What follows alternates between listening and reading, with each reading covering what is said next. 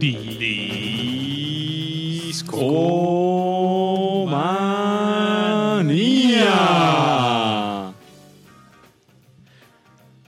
Muy buenas noches, discomaníacos. Sean bienvenidos a la emisión de Discomanía de cada semana, su podcast musical de confianza. ¿Cómo le están pasando? Nosotros estamos listos para pasar otra noche agradable con ustedes. Estamos transmitiendo en vivo a través de mixler.com diagonal discomanía. Y les queremos presumir que tenemos nuestro nuevo invento de discomanía. Es el bot que ahorita sale con mi cuenta, pero les pondrá el nombre de las canciones que están reproduciendo a lo largo del show. Entonces, por si les gustó una y no saben cómo, no saben cómo se llama, ahora lo van a poder saber en el chat de Mixler. Una de las ventajas de acompañarnos en vivo, ¿no, En mi vivo, querido así es, mi estimado Aure.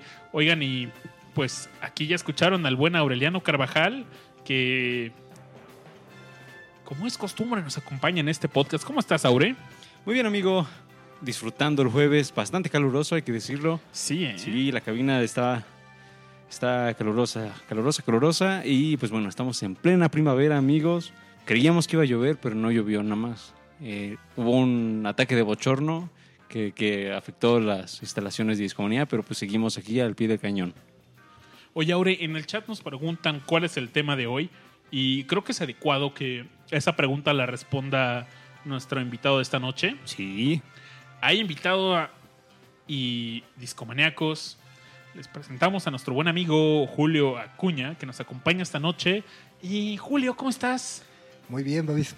Eh, hola, Aire. Hola, discomaníacos, ¿cómo están? Eh, pues nada, aquí muy emocionado por este especial ¿De qué va a ser el especial? de una de mis bandas favoritas, que es Queen. Órale. Oye, Julio, ¿sabías que eh, la verdad Queen ha sido el episodio más pedido en Discomanía? En redes sociales nos dicen, oigan, discomaníacos, ¿cuándo el show de Queen? Aure, Babi, Rash, ¿cuándo Queen? Y llegó el momento, Julio. Llegó el día, no hay plazo que no se cumpla.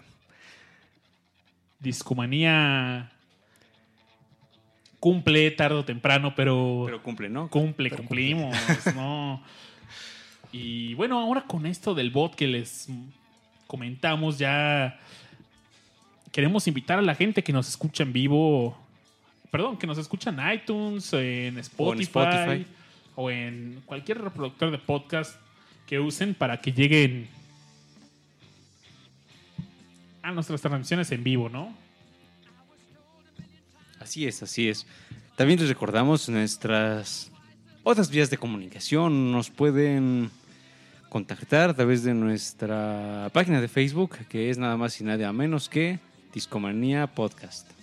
También estamos en Instagram. Ahí le estamos empezando a poner este, más punch a nuestra cuenta de Instagram, que es Discomanía-FM.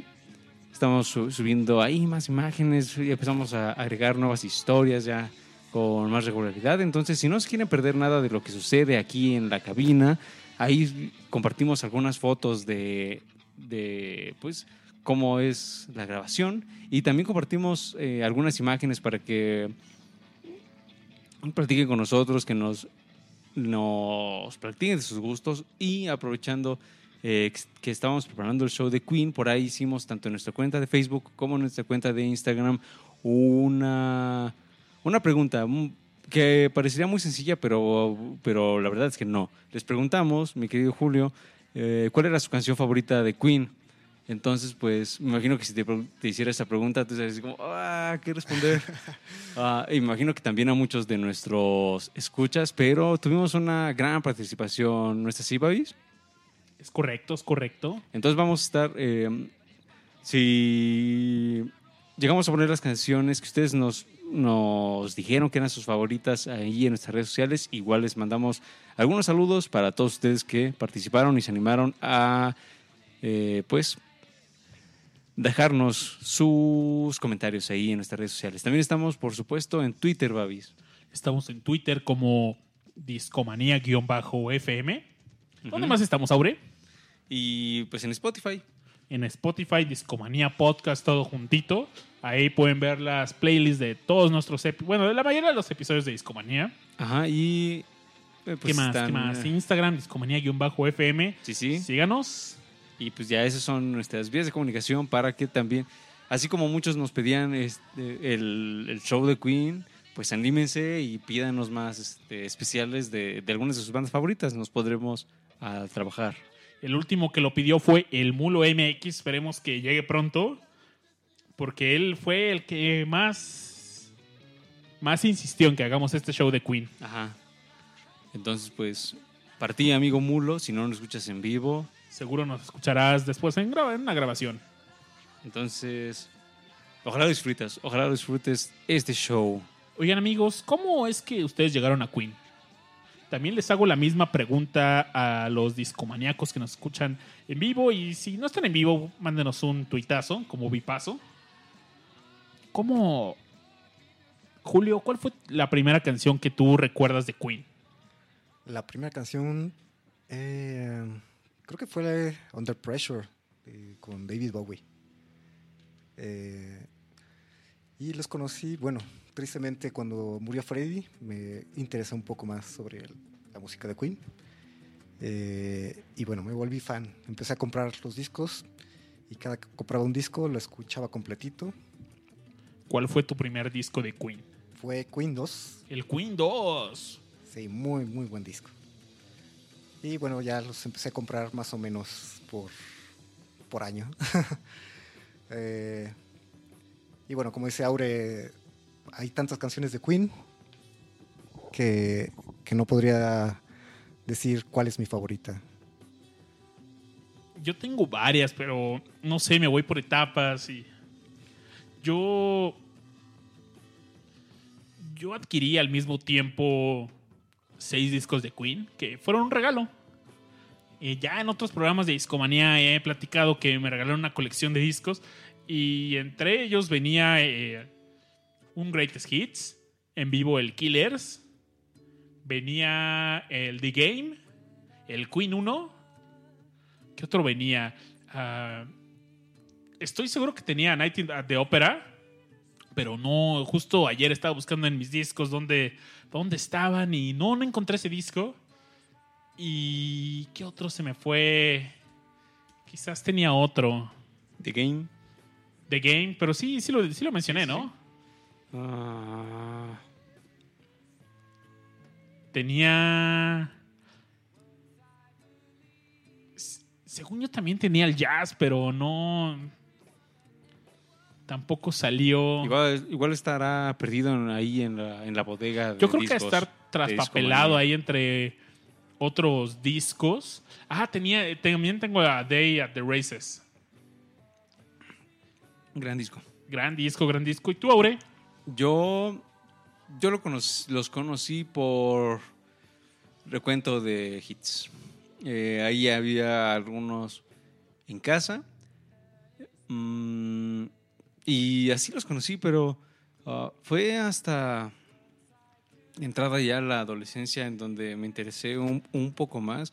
Y de- dentro de mis primeros discos, que digamos me compraba ahí entre con domingos y, y demás, ah, uno de ellos fue eh, uno que se llama, este no es de Queen, eh, se llamaba The Cream of Clapton, que también es una antología así como de los mejores éxitos de Eric Clapton. Y poco tiempo después me compré ah, justamente el de, el, ah, el de The Game. Y lo compré, creo que fue entre al random, es decir, había escuchado Queen en casa, mi padre me contaba muchas anécdotas de Queen y dije, pues a ver, me voy a aventurar. Porque en casa no había ningún disco de estudio de Queen, salvo est- estas pues, clásicas antologías de hits. Ah, y entonces dije, pues a ver, ¿cuál será? Y pues ya me compré el The Game. Y me lo compré porque reconocí una canción que desde niño me gustaba mucho, que era Crazy Little Thing Called Love, que es una canción pues muy eh, happy, muy, eh, no sé, recuerdo, me recuerdo a mí mismo así como bailando eh, de niño escuchándola, ¿no? Entonces siempre se me quedó con ese recuerdo, entonces ahí entre buscando los, los CDs, ah, pues ya vi ese, recordé esta canción Y pues ya dije ese. Y recuerdo- ¿no? ¿Mm? Me- algo me lo zona, ¿no? Ajá, es muy, no sé, muy charming. Y que Brian May por ahí tiene sentimientos encontrados con esta canción. Ajá, ajá. Igual al rato, al rato los platicaremos, pero sí, ese fue como mi primer acercamiento como ya real, o sea, de, ah, es mi decisión, a ver qué tal. Y recuerdo que me lo ponía mientras jugaba eh, Age of Empires. Wow. Entonces, ah, tendría, no sé, como 14 años y mi computadora tenía eh, dos, eh, pues para, para poner CDs. Entonces estaba donde ponía eh, el de Age of Empires y descubrí que si ponía en el otro un disco, pues cualquiera, mientras jugaba Age of Empires lo ponía así. solito, sin solito. play. Y entonces el disco que escogiera se lupeaba, ¿no? Entonces me ponía a jugar, eh, por ejemplo, con Queen o con Eric Clapton o con otros discos que tuviera, ¿no? Entonces esos son como mis primeros, así como recuerdos con, con esta banda como tal. Luego ya, pues, iré, eh, bueno, estuve ahí buscando y demás. Los discomaníacos en el chat que están esta noche muy activos, nos cuenta Hippie que conoció esta agrupación por Don't Stop Me Now. Dice, muy buenos recuerdos de esta canción. Dice, aunque tal vez algunos la alucinan. También tenemos Raquel de Acuña que nos dice, la primera que recuerdo es Bicycle. Dice, aunque seguramente fue alguna más popular. Y Chica Miseria nos dice, los conocí con la emblemática canción We Are the Champions. Oigan, rolón, ¿no? Eh, yo creo que hay muchas canciones de las cuales vamos a hablar. Por ejemplo, esta que se volvió un emblema deportivo, un, Un himno. himno, realmente. ¿no? Y Sí. dice, no, de nuevo Raquel Acuña, el primer disco de ellos que escuché fue A Night at the Opera. Uf, A mí una de mis canciones favoritas es esta que escuchamos de fondo, Liar. Simplemente me encanta. y que, que viene en su primer disco, ¿no? Exactamente. Oigan, les latería. ¿Quieren escuchar algo el primer disco y. y empezamos a platicar la historia de esta gran agrupación? O. Sí, sí, sí. Bueno, empecemos con canción, porque estoy seguro que nuestros fans, bueno, si, si es que tenemos fans, eh, nuestros escuchas, eh, seguramente querrán escuchar muchas canciones. Muchas canciones, entonces, pues hay que aprovechar todo el tiempo que tenemos y vámonos con canción. Canción, canción, Canción. de. Del primer disco, Julio, ¿tú qué, qué, qué rolita le recomendarías así, eh, pues a, la banda que nos escucha de, de, de, pues el disco homónimo que salió en el 73? 38 minutotes de este disco. A mí me encanta, bueno, ya los decía, ahorita está sonando Liar, lástima que no, ya no la podemos poner porque ya está sonando. También empieza con mucha energía, ¿no? El primer track, Keep Yourself Alive, está lleno de energía. Sí, sí, sí. Ah, bueno, yo les recomendaría Doing All Right. Es una gran rola. No es muy conocida, pero a mí me, me gusta bastante. Pues Vamos vamos, a esa, poner vamos este track número 2. Y están en discomanía, no se despeguen.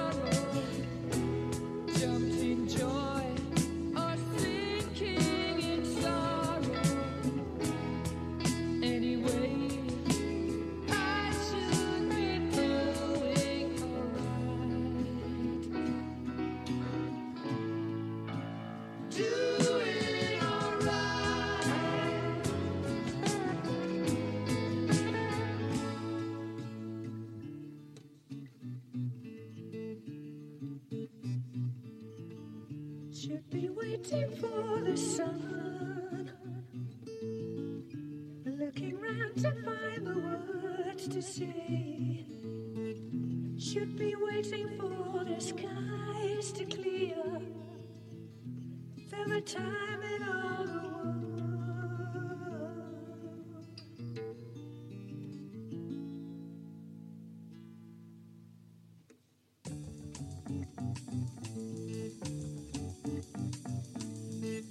Should be waiting for the sun. And anyway, I got to hide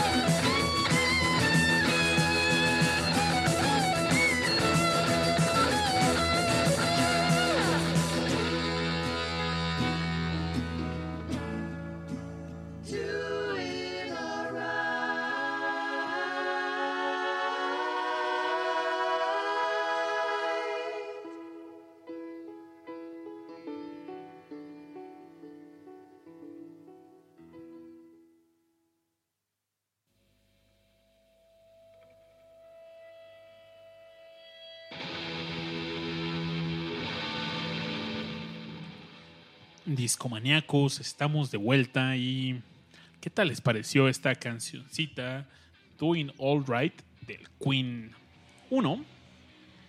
Y vaya, Queen no empezó llamándose Queen, antes había otro nombre. Sí, antes, bueno, había un par de agrupaciones. Estaba Smile, que es donde tocaban Roger Taylor y Brian May. Y estaba The Wreckage, donde eh, participaba este, Freddie Mercury, que tampoco se llamaba así. Ajá. Eh, y tenía sus rolas que sacó como, digamos, solista. El, el nombre artístico que adoptó fue Larry Lurex y creo que no, no mucha gente lo recuerda. Pero si lo bu- si buscan en Spotify, sí hay algunas este, de las rolitas que grababa con ese seudónimo. Entonces, si tienen curiosidad así como para de, de ver, pues más bien de escuchar qué era su cómo, o bueno, cómo, cómo era su estilo, sí lo pueden encontrar. Entonces creo que sería así como un buen, un, buen clavadín histórico. pero- De hecho, esta canción que escuchamos, eh, Doing All Right, fue escrita por Staffel. Tim Staffel, que es como el quinto eh, Miembro de. miembro de Queen. Pero bueno, Staffel, eh, de hecho, en una entrevista dice que se alegró de, de hacerse un lado porque si no se hubiera hecho un lado, Queen no hubiera existido. Y, y no se hubieran unido Freddie Mercury con Roger Taylor, Brian May. Y más tarde entraría John Deacon en el bajo. De hecho, hubo una gran pasarela de bajistas, ¿no, Julio? Sí, sí, sí batallaron por encontrar el bajista ideal.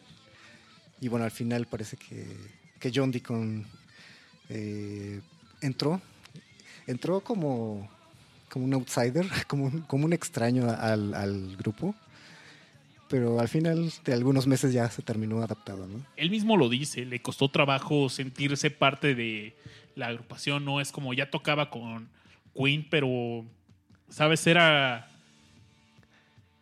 no sé, todavía era como el invitado, tal vez, no sé. Sí, no sé, Discomanía, que ustedes han tenido ese sentimiento que...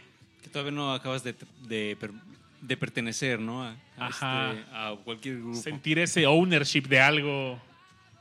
Sí, sí. Además, John Deacon era muy tímido. Y bueno, los otros tres miembros tenían un carácter bastante fuerte. Entonces, yo creo que eso también este, pues no ayuda mucho a que se integrara. Sobre todo en esta primera etapa, ¿no? Sí, ya, ya después Ya fue. sí, compuso fue- unas rolas bastante chidas. ¿no? Sí, sí, sí.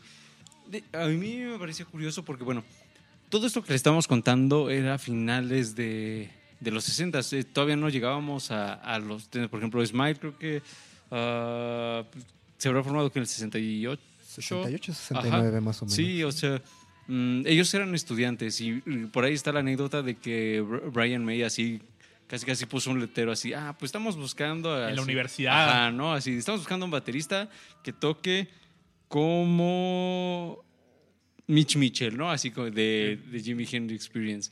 Ah, que era lo que estaban escuchando ellos, ¿no? De bandas ya pues hechas y derechas haciendo su música, inspirando pues a esta nueva generación de, de chamacos que pues estaban haciendo lo suyo. ¿Cuál era el nombre de... Si Freddie Mercury no era Freddie Mercury, ¿cómo se llamaba? Bueno, su, su nombre real, real es Forok Bolsara. Nació en una isla del Pacífico llamada Zanzibar. Y pues eh, sus papás dijeron, bueno, no, no hay mucho que hacer en esta isla. Lo mandamos a estudiar a la India. y pues a los ocho años se fue a estudiar solo en un internado. Y fue eh, justamente en esa época donde aprendió a tocar piano. Como a los 8 o 9 años, este, tomó clases de, de- de piano. Súper, súper. Entonces, desde. Desde niño va desarrollando este talento, estas habilidades, pero sus vocales tenían una fuerte presencia en esta agrupación. Sí.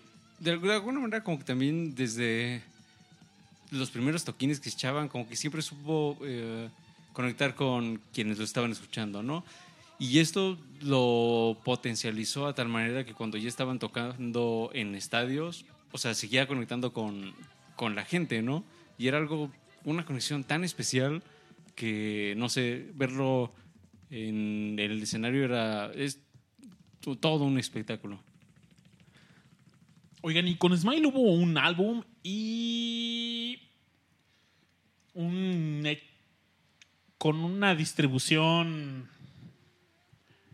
Pues no sé. Menor, no, no sonó tanto y. Aparece. Y. Empiezan a tocar con el nombre de Queen, empiezan a tocar en algunos pubs, eh, en algunos teatros de universidades. Eh, sí, bueno, en- de hecho Freddy era fan de Smile. bueno, no fan, pero lo seguía mucho a sus toquines. Y pues les decía, este, bueno, pueden hacer esto, aquello. Bueno, no lo tomaban muy en serio, pero este, él era fiel seguidor de, de Smile, ¿no? Entonces, de groupie pasa a- pasa, pasa a vocalista principal. Y bueno, ahí parece que, que, el, que el mote de Queen se lo dieron en su anterior banda, a, a Freddy. Este, no, no estoy muy seguro si, si eso influyó en ponerle nombre a la banda. Eso, eh, fíjate que esa no me la sabía, pero, o sea, también es bien interesante esto que mencionas, es decir, él tomó la iniciativa, porque cuando hay que decirles que en algún momento Staffel se va en el 70 y así como, ah, bueno, pues ¿qué hacemos? Y ahí es cuando aprovecha este Freddy y les dice, ah, ¿y si hacemos una banda? Puede llamarse Queen, ¿no? Y terminan aceptando y se pusieron las pilas tan pronto que en el, el año siguiente eh, exactamente el 2 de julio, que es una fecha muy especial. El 2 de julio del 71 es cuando dan su primer toquín y lo dan en una, universidad. Y de ahí se hicieron, se formaron como esta parte de este circuito de pues, músicos que iban rolando pues, en universidades, en pops y demás. Y no tardó mucho para que se ganaran cierto renombre y anduvieran de aquí para allá, ¿no? Sí, así es. Como dicen, eh, Freddy tenía mucha presencia en el escenario, entonces eh, de, de pasar a, de ser groupie a frontman fue, fue bastante beneficioso pa- para todos, ¿no? Sí. Ahora, pasando ya a, a este como previo de lo que iba a ser pues su primer disco. mm, justamente el, el Queen empieza a grabarse a finales del 71. Es decir, si su primer toquín fue en julio, pues en realidad no fue demasiado para que ya se pusieran a trabajar como en un proyecto como tal, ¿no? Entonces lo que sucede es que ah, les vino esta oportunidad de trabajar con, bueno, sí, de grabar en Delane Studios, que eran unos estudios bastante cool, hasta donde tengo entendido. Sí, pero eh, como no había muchos estudios en esa época, tenían que conformarse con horarios horribles. Entonces grababan de madrugada, este, cuando nadie quería, ¿no? Sí, Entonces, este, pues poco a poco fueron armando este álbum. Y aparte, pues eran estudiantes, ¿no? Y Ajá, o También sea, tenían vida estudiantil, grabar un rato y hora- ajá, como dice Julio, sí, horarios, horarios terribles. Ah, bastante complicado, pero bueno, lo, lo logran. Oye, yo tengo una duda tremenda y. Brian May eh, tiene un postdoctorado y. en física. Si de por sí la carrera de física es una carrera muy demandante, llegar a ese grado de, de escolaridad, pues pasaste por una maestría, pasaste por un doctorado y todavía hiciste un postdoctorado, fuiste rockstar vaya, eres una leyenda viviendo y aparte, o sea, no tocabas en un grupo huesero o en un bar. Hiciste, fuiste parte de un grupo legendario, tampoco eras como, ah, pues el... Un, músico cualquiera, vaya, eh, todos los músicos de Queen tenían una presencia tremenda, creativa en las canciones que... ¿Cómo te da la vida para hacer esas dos cosas? Sí, bueno, Brian May es hiperactivo. Este, de hecho, algunos años, hace algunos años, eh, pues se enfermó.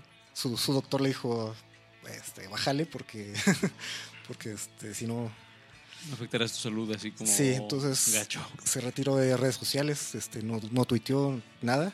Ah, pero es muy activo en Twitter. Sí, es muy activo. Eh, y bueno, este. ¿Cómo era?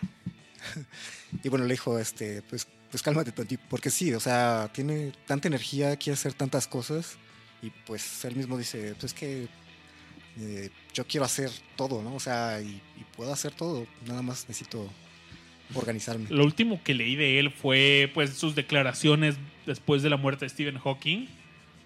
Pues colega suyo y dejó ahí sus comentarios. Hay fotos de ellos juntos y Sí, ahorita que platicábamos del bajista de John Deacon, en este primer álbum aparece su nombre y apellido invertidos como Deacon John. Deacon John. Y lo hacen para. pues, decían, ah, tiene más. ¿Quién más lo ha hecho? Hay varios, ¿no? Que han. que cambian el orden. Estaba pensando, pero no recordaba quién, pero es una historia que ya había escuchado antes. También, ¿qué otra curiosidad tiene este álbum? Oye, por ahí lo tenemos, ¿no? Ahorita lo buscamos, pero trae la leyenda que este álbum no trae sintetizadores. ah, sí, Queen. Déjenme ver. Yo tengo la edición mexi- eh, nacional, a ver si también la trae. Voy rápido por él, pero ¿qué opinan de esto? Sí, Queen fue una banda que hasta bien entrado los años 80 no utilizó sintetizadores. Exacto, exacto. Eh, de hecho, este, el- la guitarra de Brian May se escucha como violín, violonchelo, por un invento que, que- que hizo John Deacon. Eh, bueno, ahora- más, más tarde les, les contamos de estos inventos que hicieron Brian May y, y John Deacon.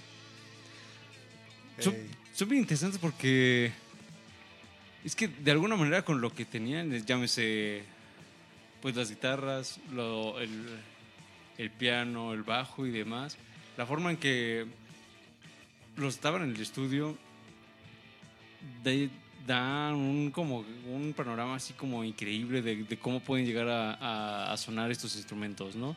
Ah, y también ahí había pues gran, gran trabajo de, de su productor, que era el- la persona que estaba ahí como detrás de todos estos overdubs que van a llegar así como en los discos posteriores y de trabajar encima de una y otra cosa y crear tantas capas de sonido que definitivamente hacen que, no sé, que tengan ese estilo tan único desde tan pronto. O sea, creo que podemos decir que que el estilo, o sea, que tú dices, esto es Queen, ya está desde, no sé, dirías que desde el segundo disco o, o desde, o de Sheer, Sheer Heart Attack. ah, pues, bueno, ya en el segundo disco sí, sí se reconoce bastante el estilo de Queen. O sea, sí es eso, eso, o sea, ya como que rápidamente encontraron como ese estilo de, ah, nosotros somos esto y hacemos como esto, ¿no?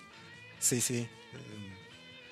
sí, pues ah, sí tienen un sonido muy característico y pues es increíble que con instrumentos pues convencionales tengan ese sonido tan especial, ¿no? Sí, definitivamente. Y ahora también hay que decirlo, en estos primeros, sobre todo en Queen y Queen 2, y, eh, o sea, sí hay una gran influencia, obviamente, de lo que ellos escuchaban y de sus raíces, llámese rock progresivo, que era algo que estaba sonando así como pues full en ese momento, ah, pero también un poco de, o más bien un bastante de hard rock y de pues, quizás incluso hasta de heavy metal, o sea, eh, o sea hay como ese...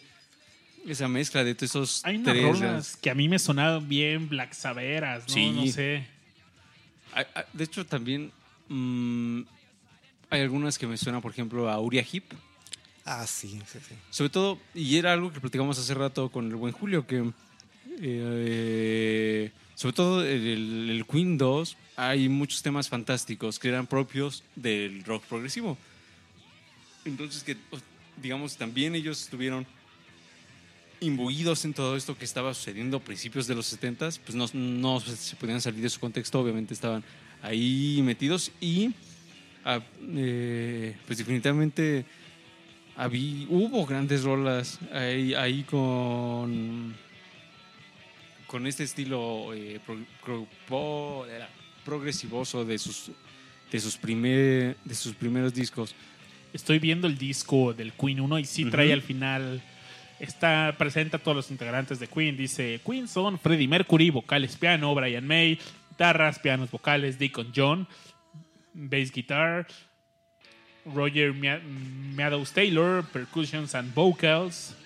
Representando o al menos haciendo algo parecido para Queen es y ponen a John Anthony y a Roy Baker y hasta el final dice el equipo de Queen fue supervisado por John Harris el fotógrafo ay, se ve medio borroso no alcanzo a leer pero al final dice eh, el álbum fue producido por Freddie Bryan y nadie tocó el sintetizador el disco es cultura el disco. Ah, estos trae. Son de los discos que traen ahí.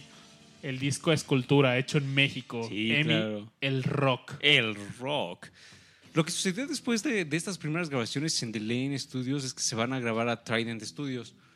Ahí también va a haber eh, algunos años eh, después algunos este, asuntillos, pero bueno, se van ahí con su productor que es Roy Thomas Baker y ellos decían, bueno, para el, este primer disco, hay que, ¿por qué no usamos nuestras grabaciones que ya hicimos en, en Studios? Y él dice, no, hay que aprovechen lo que tenemos acá. eh, este, estos estudios de Trident eran bastante populares. Ahí, para que más o menos se dieran una idea de quiénes habían grabado, pues, por ejemplo, ah, los Beatles grabaron cosas ahí de, de The Beatles, o sea, del álbum blanco. Ahí grabaron, por ejemplo, Hey Jude. Ahí George Harrison grabó el All Things Must Pass en, este, en estos estudios Trident.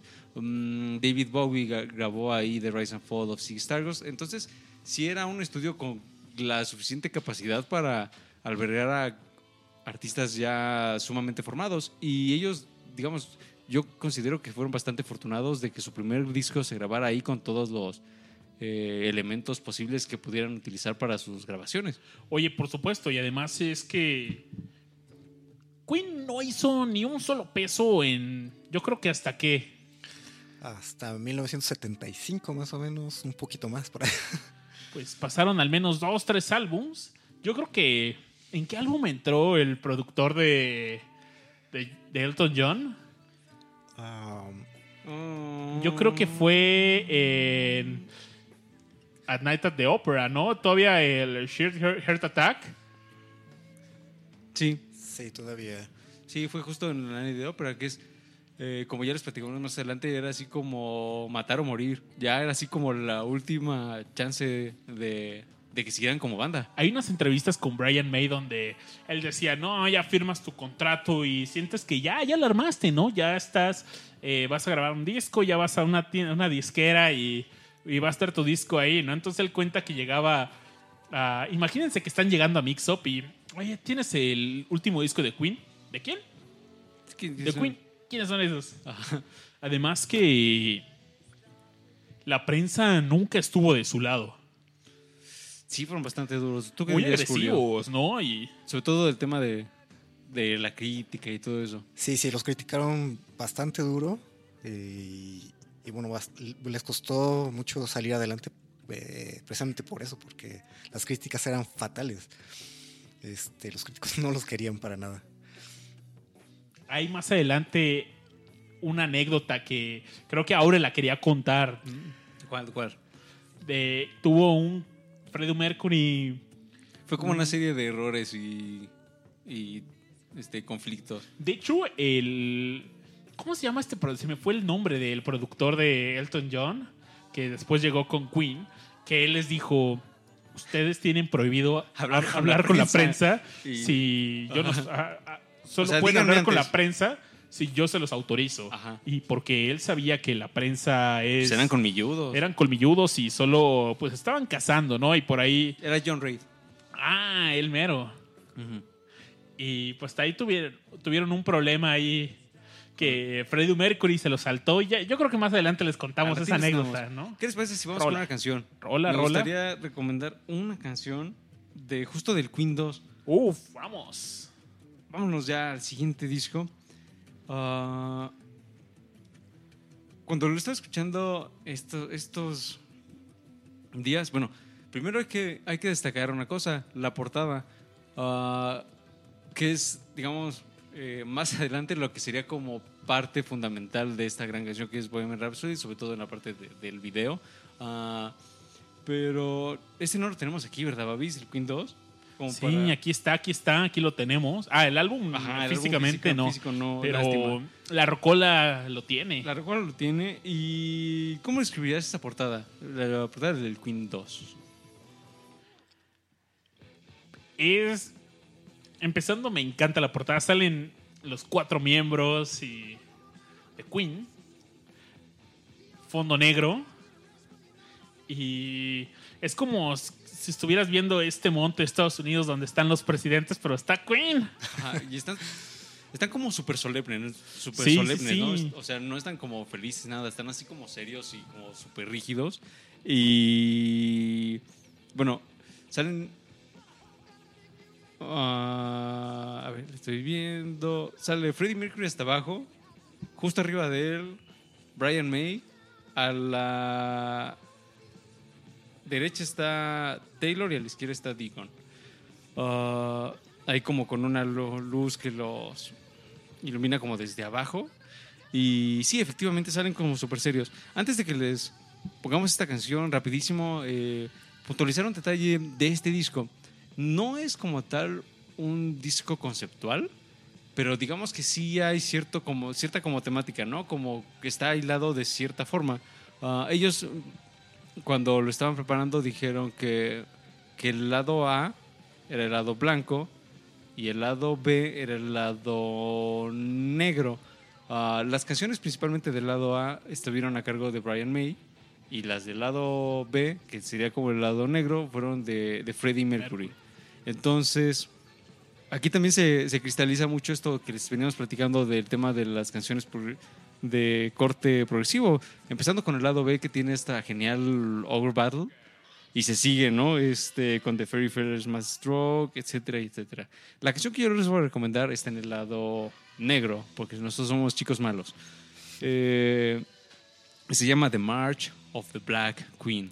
Gran rola. Gran rola que, se- que sí, eh, no sé, o sea, como que sí hay momentos que se siente épica. Que es así como cuánta energía, cuánto poder es capaz de transmitirte, pues bueno. Esa, esa rola lo hace increíblemente. Entonces, chicos, vámonos con esa canción y regresamos para platicar de. La canción se llama Babis. Eh, checa bien en la rocola, seguramente ahí debe estar The March of the Black Queen. ¿Ya la tenemos? Está lista. Claro, no puede faltar en la rocola. Bueno, amigos, vámonos con esta canción y regresamos porque después vamos a platicar de un disco tiene también muchísimo punch y ahí igual empiezan los cates para ver qué canción vamos a poner. Estamos hablando del Sheer Heart Attack que salió en el 74, pero en lo que llegamos con ese disco, vámonos con esta canción para terminar con esta etapa eh, inicial en la vida de, de esta agrupación. Babis, Vámonos.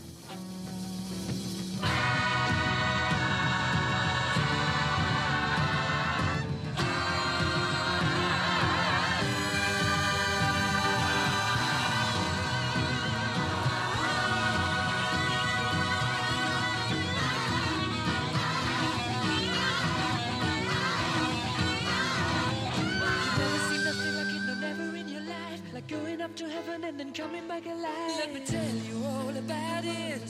Loud. Give me a little time to choose. What a baby singing in a little line. Blue animal kiss,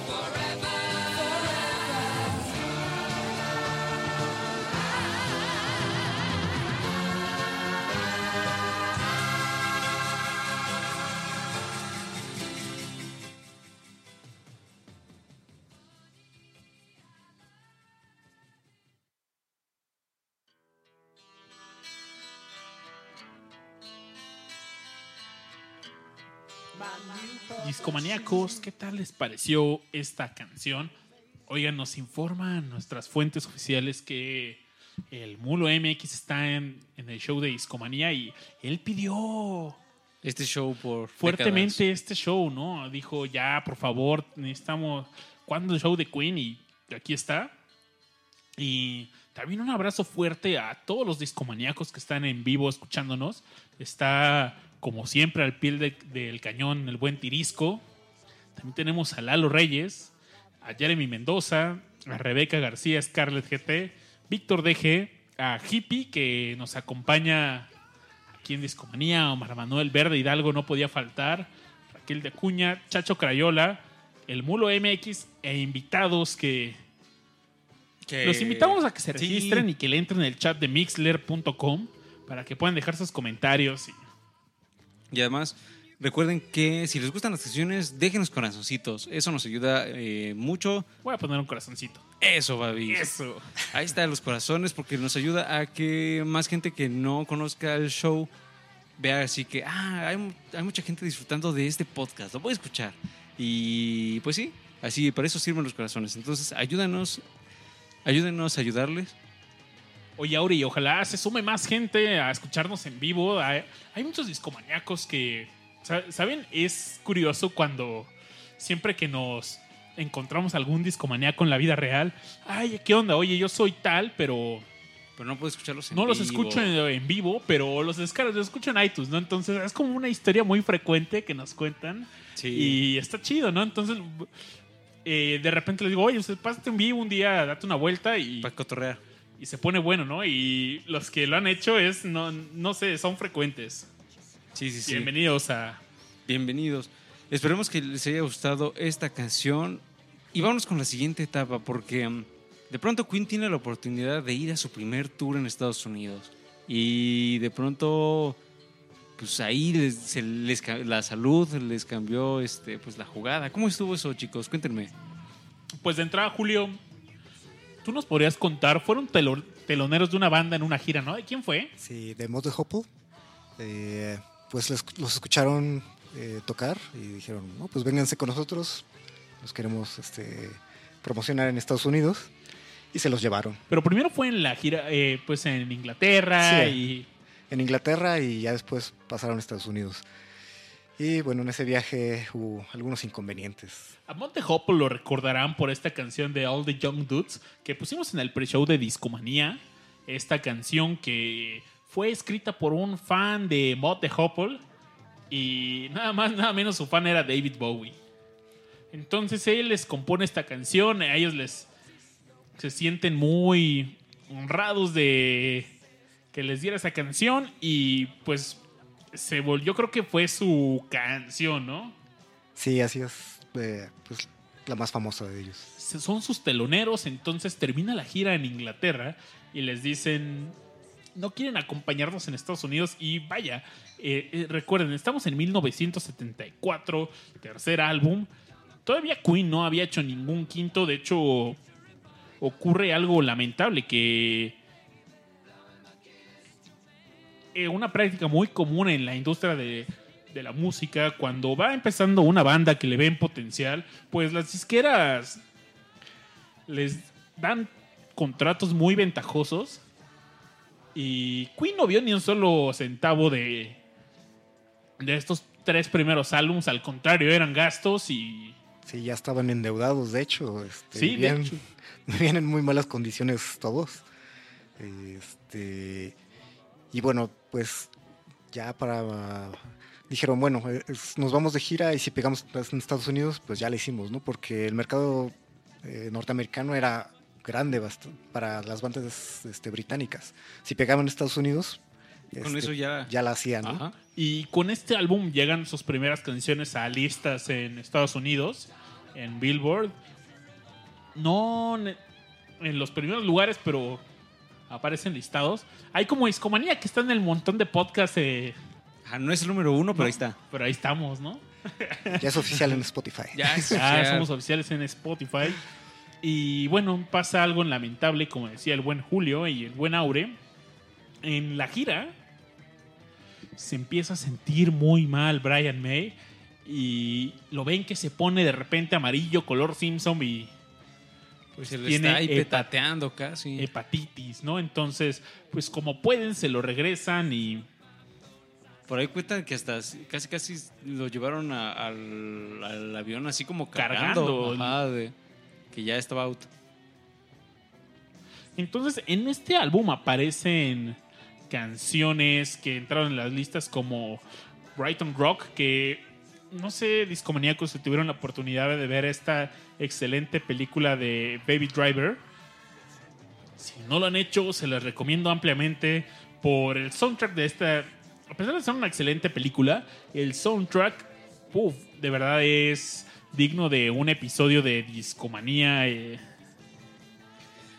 eh, la película trata de un chavillo ahí que es un as al volante y es el chofer de unos asaltantes. Entonces, pues ya roba, él, él solo se encarga de manejar y de sacarlos de la escena de crimen. Entonces, cada vez va, no se puede desprender de esto y el Va es que aumentando la tensión. tiene ciertas discapacidades este Ba- Baby, que es el nombre de este muchachón, su sobrenombre. Y pues bueno, para siempre para manejar ponía rolas.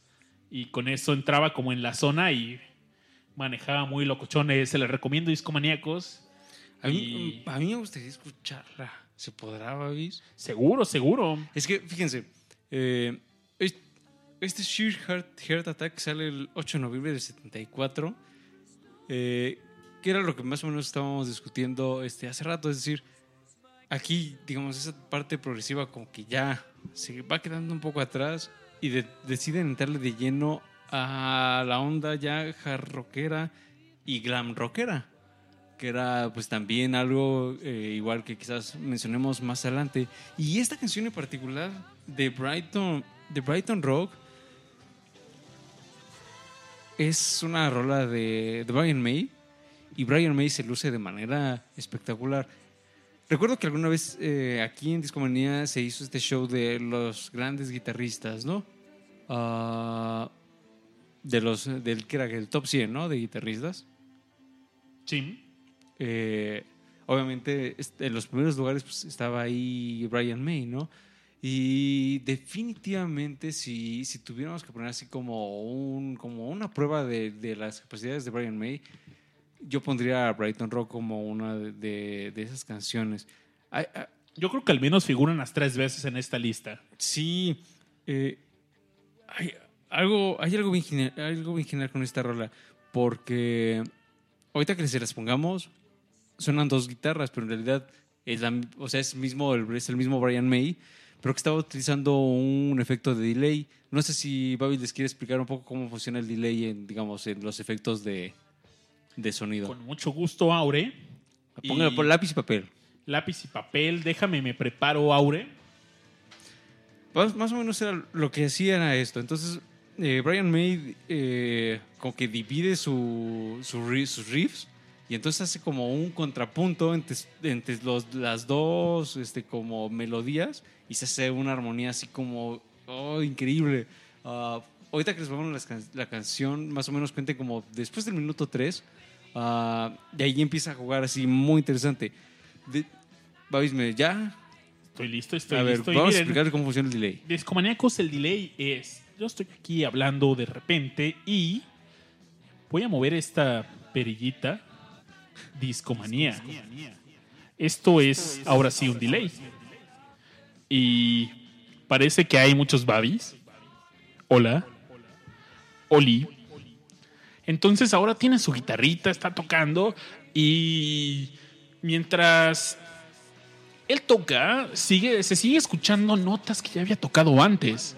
Entonces, eso le da un efecto impresionante y eh, a- ahorita es un efecto que decimos, ah, pues no es gran cosa, pero el reverb realmente lo, lo empezó a utilizar Joe Meck en los años 50, 54, 55 con The Tornadoes. Entonces, eh, en el rock pues estaba lleno de distorsiones, algunos delays, pero era, no sé, raro escucharlo. Era más como en una onda. Llegó más tarde, ¿no? Como- pero como en ritmos tropicales, en ritmos latinos, como estas guitarras psicodélicas de surf.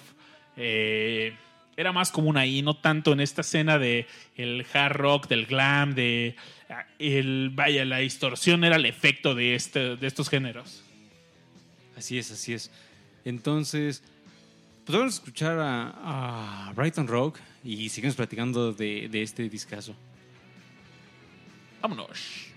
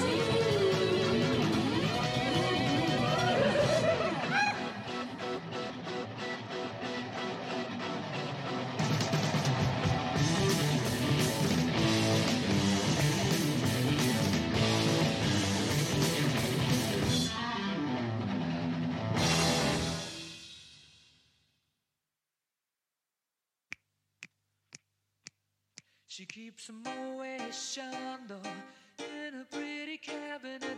Let them eat cake, she says, just like Marie Antoinette. ¿Qué es lo que estamos escuchando? Estamos escuchando Killer Queen que debo decirles que mientras venía caminando rumbo a la cabina de Escomanía, saliendo aquí de, de un metro cercano, venía tarareando esta, esta rolita que curiosamente mi, mi forma de, de conocerla fue eh, en la primaria. Lo recuerdo muy bien porque iba eh, sexto de primaria, entonces teníamos una ah, maestra de inglés que nos ponía desde la clásica actividad de ah, vamos a escuchar una canción y eh, pues ya la traducimos o vemos qué significa, ¿no? Y entonces me pareció muy curioso que a, a nuestros seis años nos pusiera Killer Queen, que pues no es necesariamente así como el tema más infantil posible, ah, pero pues es una gran rola y que así eh, tiene ese, no sé, tiene, se siente tan, si tuviera que usar un adjetivo este, en inglés sería como classy, es así como Sí, muy, muy inglés. Sí, tiene, tiene una, una gran personalidad, pero también fue un gran éxito, ¿no, Babis? Eso ibas a comentar, creo que ibas a comentar Correcto, algo fue por el ahí. primer éxito internacional de Queen. Y vaya, tenemos tres discos de Queen y Queen estaba en bancarrota. pum, pum, Pum, pum, pum. requete pum. Oigan, Julio, nos querías contar algo muy especial, sobre todo una guitarra que es muy importante en la historia del rock y es sobre Red Special. Sí, así es, es la guitarra de Brian May. De hecho, la estamos escuchando en este momento con Killer Queen, que escucha, se escucha como si fuera un violín, o sea, es bastante peculiar. Eh, Brian May, junto con su padre, eh, cuando, son, cuando, Brian May es adolescente, eh, pues se ponen a construir esta guitarra a partir de, de madera de una, de una chimenea vieja. Entonces, este, pues la chimenea obviamente tenía hoyitos, ¿no? Entonces empezaron a cubrir los hoyitos con palillos, eh, empezaron a pulir. Entonces fue un trabajal construir esta guitarra que se llama Red Special y pues Brian May le tiene mucho cariño.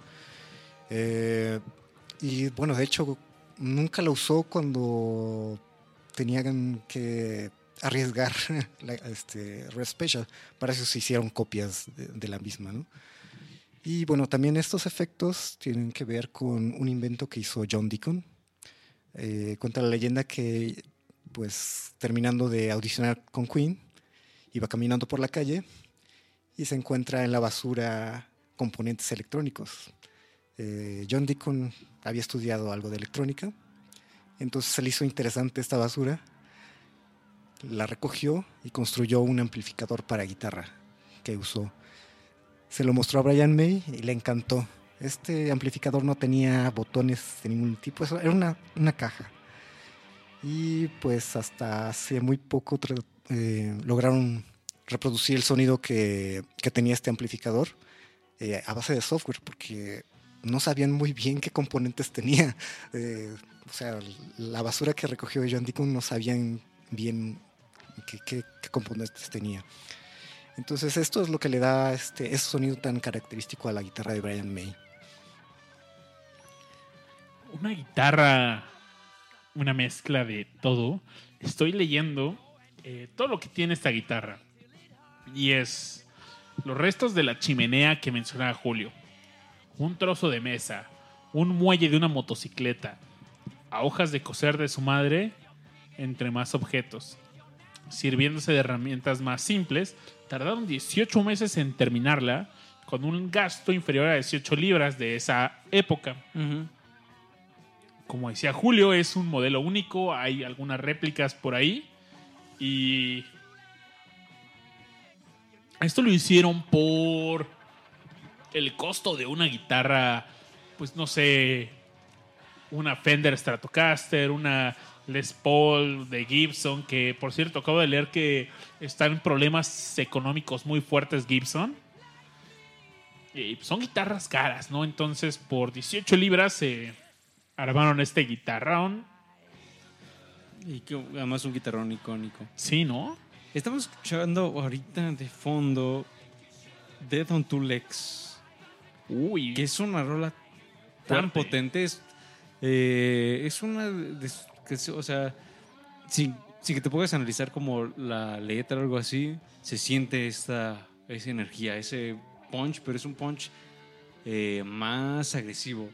Y tiene su motivo. Babis, ha- has venido mencionando este, a lo largo del show que en términos de dinero, pues nada, nada, ¿no?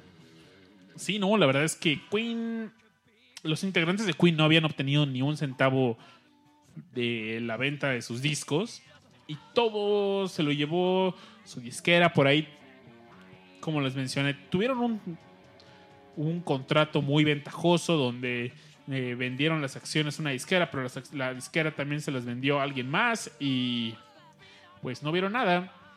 Entonces, pues ya ellos hartos de esto, en su siguiente álbum donde cambiaron ya de manager, también en el en los tres álbumes anteriores, eh, ¿cómo se llama? Norman, ¿qué? El primer manager de Queen era... Ay, no me acuerdo. Era Norman algo. Norman Sheffield.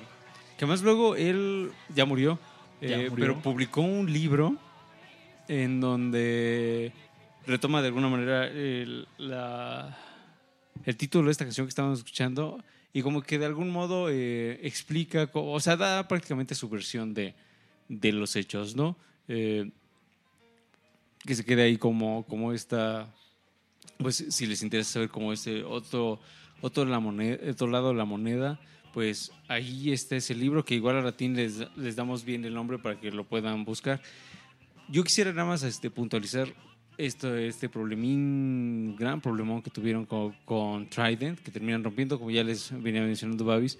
Brian May lo, mencionó en una entrevista y dice lo siguiente, va, va a la cita, dice, decidimos firmar con una compañía productora más que con la compañía discográfica. Y el trato fue que grabaríamos el disco para la compañía productora y que luego ellos se lo venderían a la compañía discográfica. Eh, viéndolo en retrospectiva es probablemente lo peor que pudimos haber hecho.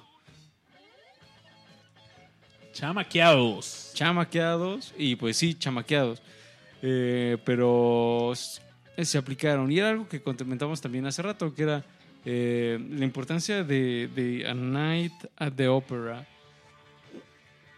¿Tú, tú qué, Julio, tú qué destacarías de, de este gran disco? Que para muchos es así como su, su top de, de Queen.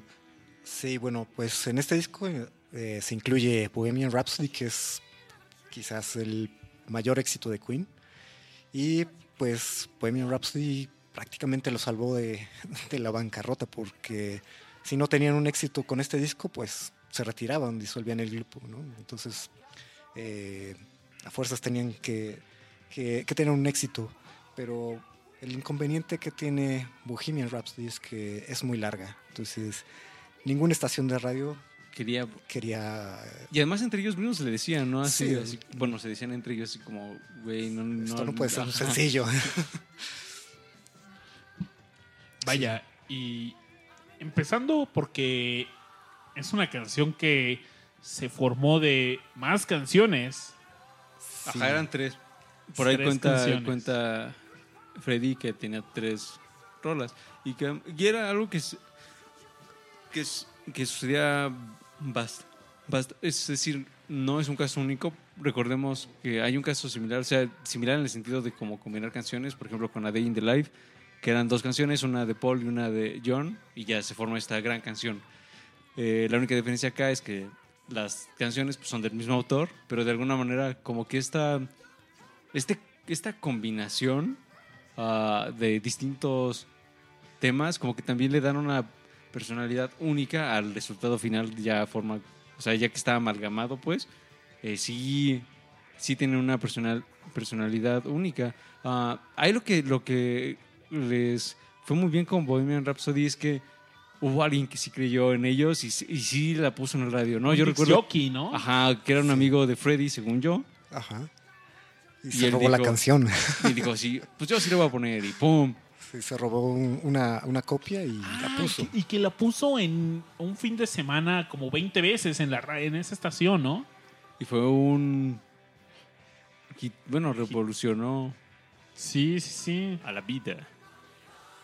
Oye, nos estaban dando en el chat un dato más de la, de la técnica que utilizaba Brian May en la guitarra. Cuéntanos, y es que ¿qué nos en lugar de una plumilla, tenía... Creo que usaba un centavo. A ver, estoy, déjenme leer bien. Sí, tocaba con una moneda que le daba un mayor ataque al sonido. Eh, lo que es el ataque en el sonido es qué tanto tarda en llegar a su pico máximo una onda de audio. Entonces, imagínense, yo estoy hablando y ese oh, el, el, primer punto donde toca el punto máximo es el ataque. Entonces, pues, ¿qué tanto tarda en llegar a ese punto? Es este ataque. eh, Le, ahí le llaman ADSR Envelope, Attack, Decay, que es después, ok, una vez que llega... eh, hay otro punto que es el sustain, que es cuánto tiempo se mantiene en este punto. Y después el decay, que es cuánto tiempo tarda en mutearse el sonido, apagarse. Entonces, buen dato, gracias por compartirlo en el chat. Y vaya, entonces el álbum empieza con esta canción, eh, reclamo a su antiguo manager. Que hasta en varios sho- shows en vivos ha- hay uno eh, en Live Killers que hay versiones en donde eh, suena un como beep, beep, bueno, un beep de que porque Freddy dice así como esta canción va eh, dedicada a este ti, ti, ti", y ya, ¿no? O sea, le cortan pues eh, la respectiva este El saludo. dedicatoria, ajá, el saludo feliz. a- Oigan, hay un álbum este de hombre. Pearl Jam que se llama Live on Two Legs. No sé si tenga algo que ver con esto, pero no sé, me... Te lo relacionaste por las dos piernas, ¿no? No, o sea, solo lo asocié porque una canción es Live on Two Legs y la otra es Dead, Dead on on Two Legs. Legs, ajá. Sí, Eh, sí. No sé, me vino a la mente. De hecho, ese álbum de Pearl Jam es en vivo y fue el primer álbum que tuve de Pearl Jam. Me lo, me lo pasó un buen amigo, me lo quemó. Él tenía el original y pues, me lo roló, estaba chido. Oigan, pues, aparte de ¿Qué, qué otras rolas destacarían de, de este disco? A mí hay una que me, que me encanta, que es Lazing on a Sunday Afternoon, que siempre, la, o sea, la primera vez que la escuché, eh, me hizo como eh, regresar al pasado y me recordó un poco a The Kinks. Ah, esta banda también británica. eh, que tiene un álbum que se llama Arthur. Ese, es- ese sí es un álbum conceptual, ah, pero tiene un sonido muy especial, como de alguna manera hasta medio de vodevil, algunas rolas. Ah, y hay algo en, en general en este disco, en el, La Night in the Opera, que como que retoma algunos elementos de lo mejor del pop ah, británico de los o sea de la década que le anterior no y no sé esas, esa guitarra acústica y demás todos estos elementos eh, en serio me suenan a estas bandas de, de la invasión británica con estos o sea que te dan como una sensación medio cálida medio de como eh, verano soleado algo así no Muy Ah, alegre. Ajá. eh, y que en varias, en varias de las canciones de este disco como que retoman eso así como, ah, ok, sí podemos tocar eh, hard rock y demás, pero también nos podemos ir como ir bastante soft y podemos echar la balada, la, la canción más pues relajada y demás. Y creo que este es, una, este es un gran ejemplo. Babis, ¿tú de este disco alguna que te, que te llame, que te haya llamado este, en particular la atención? God Save the, God Save the Queen. Que también esa se volvió este, emblemática en los conciertos, ¿no?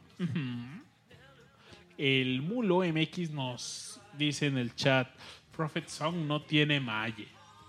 Ah, esa cuando lo escuché la primera vez, ya hace, hace, tío, pues, hace mucho lo escuché, pero cuando lo estaba escuchando, eh, ahora que estábamos preparando el show, eh, sí me quedé un buen rato así como, así acaba la canción, eh, y venía, ¿cuál es la que sigue de, de Prof?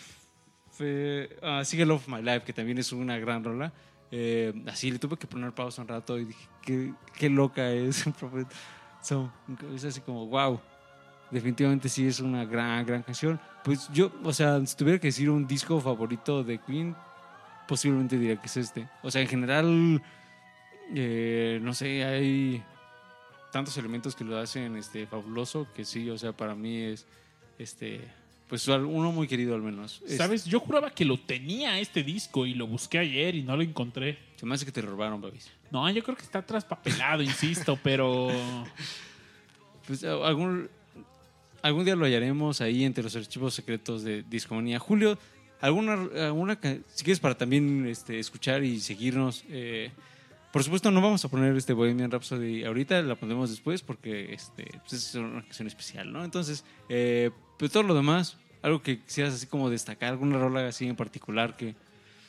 Destacar, bueno, es que este álbum, yo creo que, bueno, eh, yo creo que echaron toda la carne asador. Porque, Es que era así como matar o morir. Sí, o sea, era exacto. así como It's now or Era, never.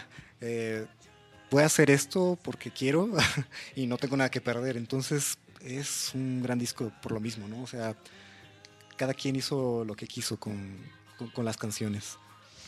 Eh, pues no sé, si ustedes quieren escuchar... eh, Tú recomiéndanos, tú recomiéndanos. para- bueno, Prophet Song puede ser un- una Prophet buena Song. canción. eh, sí. Pónganos Prophet Song dedicada a nuestro amigo Mulo. ah, y a ver si le resulta tan locochona como me resultó a mí cuando la escuché hace unos días. Vamos a escucharla y no se despeguen.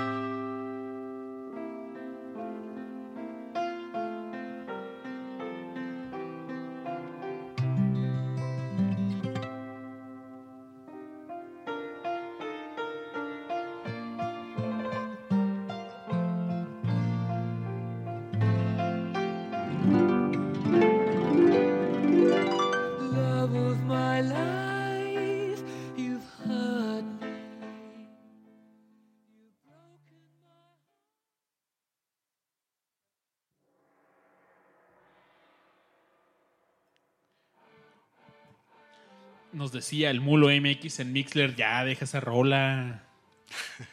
Pero sigamos avanzando en los discos. Eh.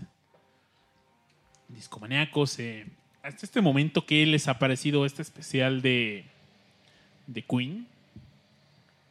Lo que les podemos contar, ya llegamos a 1976. Seis. Llega su siguiente álbum, A Day at the Races. El álbum pasado tuvo algo muy chido, que es que por fin lograron hacer algo de dinero. Se hicieron de un mejor manager, John Reid, se llamaba Aure. Él lo conocieron porque era el manager de, Elton John. de Elton John, entonces era un manager con un carácter muy fuerte, muy... Pero ellos también, o sea, como que también Es correcto. ahí. Sí, o sea, lo, eran. Sabían lo que querían, eran personas muy dedicadas todos y hicieron clic. De hecho, hay, hay, hay una anécdota por ahí este, que cuen- cuenta el propio Raid que dice... Ah, ya sé qué vas a este, contar. ¿Para después leer mi mente? Sí, lo puedo leer como Alan Parsons.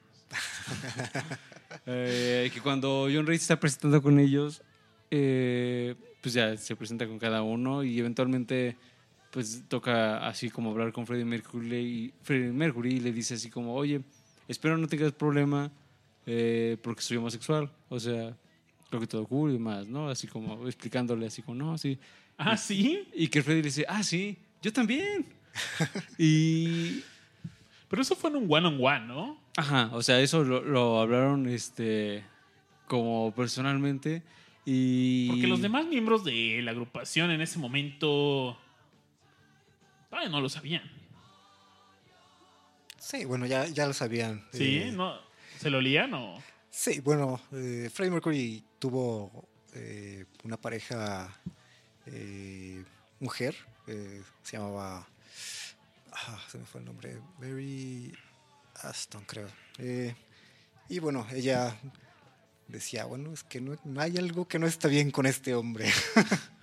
Ajá, y bueno, sospe- sospechaba. sospechaba algo, ¿no? Eh, pues sí, o sea, como que también en, esa época, pues estaba, este, pues la moda del glam eh, y la onda andrógina, entonces también era muy fácil que pasara desapercibido, ¿no? Pero, pero sí, ya los demás miembros se lo olían, ¿no? Y pues eventualmente este, Freddy salió del closet y, y bueno, quedó con Mary con, como muy buenos amigos. De hecho, dice que eh, él fue, ella fue realmente el amor de su vida, ¿no? Le dejó su casa este, cuando, cuando él falleció, de, de su Wow. herencia. Sí, es una casa enorme y se la dejó a Mary. Definitivamente fue una persona importante en, su- en su vida. Sí, sí, sí. Entonces, Queen ya tiene un mejor manager. Este manager solo estuvo con Queen tres años, ¿no?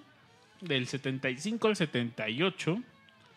Y uno de los primeros, no consejos, sino, va, ok, quieren trabajar conmigo, van a hacer lo que yo diga. Y ya lo mencionamos, es eh, nada de prensa, a menos que yo lo autorice.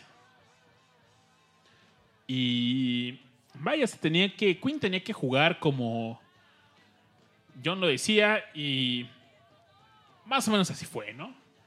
Más o menos. Y llega a Day at the Races, este álbum, pues como les decía, ya con un mejor manager, hubo tratos más justos para la agrupación con las disqueras y pues lograron con el álbum pasado, no les diré que hicieron una lana, pero llegaron a números negros. Entonces el estar sin deudas significa que tienes libertad financiera y lo que también les compró libertad creativa. Entonces en este álbum se pues empiezan, se sienten más libres de hacer lo que quieran, ¿no? Ya como decía Julio, en el álbum pasado fue como nuestro último cartucho. Si funciona bien, si no, pues Ah, hasta aquí. pues hacer otra cosa, ¿no? Porque la vida es corta y afortunadamente siguieron como Queen y también eh, llegan más tours y Por ejemplo, eh, Richard Branson, que hace, en ese entonces, ya había fundado Virgin Records.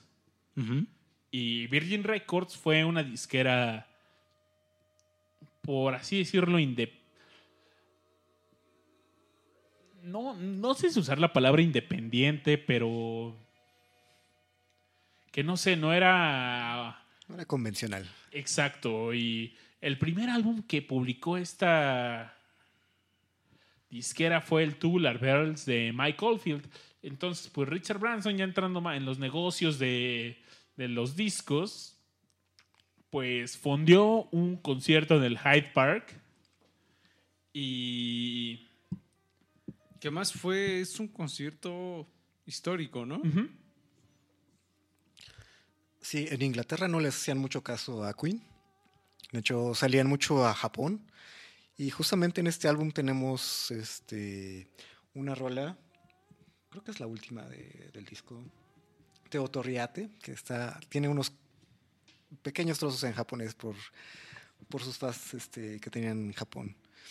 Eh, bueno, en Inglaterra, como decía, no eran muy, muy conocidos. Y esta es como una gran oportunidad de, de- de tener may- mayor exposición. eh, este, este concierto en Hyde Park. mientras este álbum se estaba grabando, el buen Brian May estaba trabajando en su doctorado en astronomía y en canciones como Tie Your Mother Down. También trabajaba en arreglos con una guitarra española y aquí fue cuando lo logró.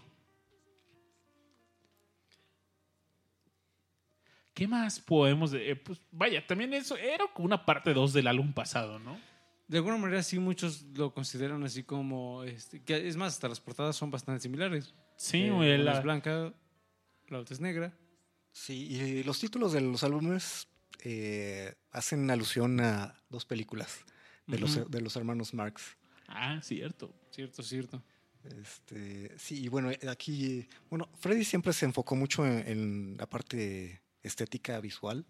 Entonces, este, pues estas portadas a mí me encantan.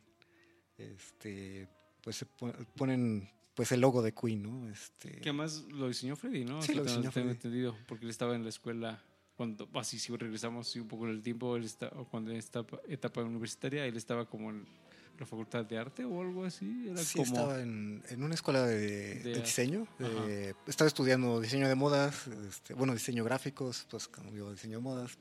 Eh, siempre fue muy, muy, muy apegado al arte, Freddy. Sí, de sí, este sí. álbum a mí me encanta Somebody to Love. Y Somebody to- hay un detalle que me encanta. Dime, dinos. Y la grabación, los detalles para la grabación. La.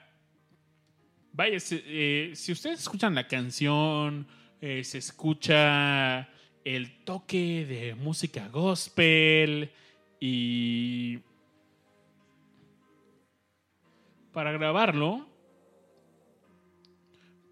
de entrada ven a. a los cuatro atrás de un micrófono, ¿no? Somebody, somebody. Y no sé, o sea, ese efecto que logran la- eh, las cuatro. estos cuatro músicos que, no sé, llegan al unitono donde eh, es el, se fusiona el timbre de todos ellos y crea un timbre muy peculiar. O sea, donde sí, o sea, escuchas que hay más gente, pero de repente eh, el timbre se desfasa porque alguien da.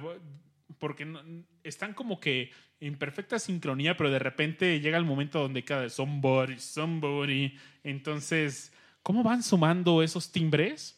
Eh, se me hace un detalle increíble de grabación. Y que además ya es como una forma como de perfeccionar este esto que ya venían haciendo desde hace algunos discos atrás, de estos de esta forma de multitraquear este, sus voces ah, para justo crear este, impresiones de, en este caso, pues así como de un coro, ¿no? De muchísimo más personas. Entonces, sí, definitivamente eh, es una, una canción que, que a, mucho, a muchos eh, de nuestros escuchas eh, les agrada bastante. Y por ahí el buen Roger Taylor comentaba que justo Somebody to Love eh, pues era también, o sea, tenía influencia de Aretha Franklin, Franklin de quien Freddy era así como super fan. Entonces, uh, todo este sentimiento gospel uh, intentaron así como llevarlo a, a, este estilo y a mí me agrada bastante y yo recomendaría eh, que, la, que la pusiéramos para que también eh, pues la gente pudiera disfrutarla tanto o más que, que, nosotros. Me parece perfecto.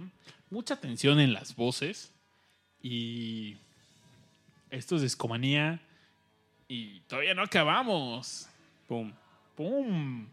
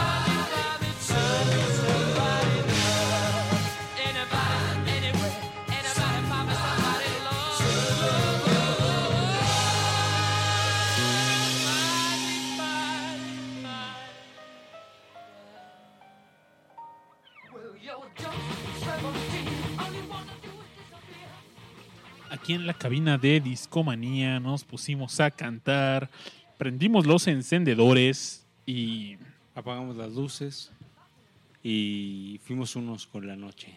disfrutamos esta canción. Como todos los discomaníacos también, los vimos que les encantó esta canción. Sí, definitivamente una gran rola de un gran disco. Por, ah, quisiera mencionar nada más algún.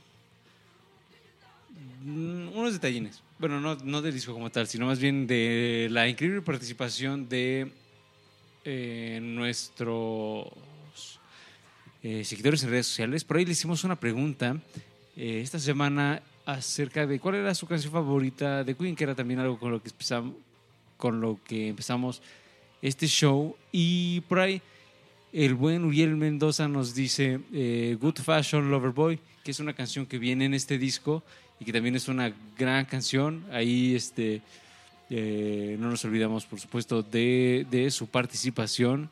Y mm, Fíjate que él era compañero mío de la prepa. ¿Así? Ahora ya sabes cuál es su canción favorita, Babis. Ahora lo sé. Ahora lo sabes. Y también otra canción eh, que, nos, que nos mencionaban ahí algunos de ustedes, sobre todo si ustedes participaron en, en, esta, en estas este, pues, dinámicas. Eh, pues, Oye, estuvo súper movido eso. sí, ¿no? hubo muchos participantes. Mucha participación. Hay una gran canción que, que también valdría la pena mencionar porque es una canción en donde el bajo se luce así como de gran manera. Me estoy refiriendo a Millionaire Waltz. sí. Sí, eh, esa, fíjense que es una es la canción favorita de nuestro amigo Saúl Márquez, que también ahí estuvo participando en la, en la dinámica. Esa canción eh, también así cambia de pronto, así como de, de tempos y demás, de manera este, bastante este, bien lograda. Ah, y bueno, más adelante seguiremos mencionando algunos de los... Pueden de dejarnos nuestros- también su comentario. Ajá, de, de- pues, de los seguidores de Discomanía que ahí en redes sociales nos dijeron cuál era su canción favorita y si pues tú dijiste eh, alguna de estas canciones y ya estás escuchando el show, pues genial porque ya te mencionamos. ¡Pum! Pum, pum, pum. Seguimos. ¿Qué vino después, Babis? Vino un otro gran álbum que A mí tiene una gran portada. eh, me encanta, me fascina la portada. Y la portada tiene un robot gigante Pero además así... con un humano muerto en la palma de su mano. Esta portada fue hecha por Frank Kelly Frias, un artista de sci-fi americano, y él no conocía a Queen. Entonces decía que cuando antes de escucharlos decía, no, pues lo, no sé, no me gustaba, y al final fue como que, ah, me. Entonces, la, fue una gran portada. Había una, un cover alterno donde salía como que escarbando en algo, pero este mismo robot. Está muy. A mí me encanta la portada. Y no solo tiene una gran portada, sino también vienen unos tracks increíbles. Y dos de las canciones más emblemáticas de Queen. Como mencionamos casi al principio del programa, está We Will Rock You. Y a mí me encanta que es una canción simple. Y Pero que, que nos demuestra que siempre no es, no es sinónimo de malo. no, no para nada. Con este, y en una entrevista veía cómo, cómo salió We Will Rock You. Y de entrada cómo se grabó fue interesante porque estaban ahí en el estudio, había unas tablas en el piso. Y creo que Julio nos quiere contar esto. A ver, cuéntanos. Eh, bueno, no recuerdo muy bien, pero sí, había unas tablas sueltas. Y pues Brian me empezó a, a golpearlas. Dice, a, a ver qué, qué sonido sale de esto. Y después Y empezó aplauso, con las ¿no? palmas. Ajá.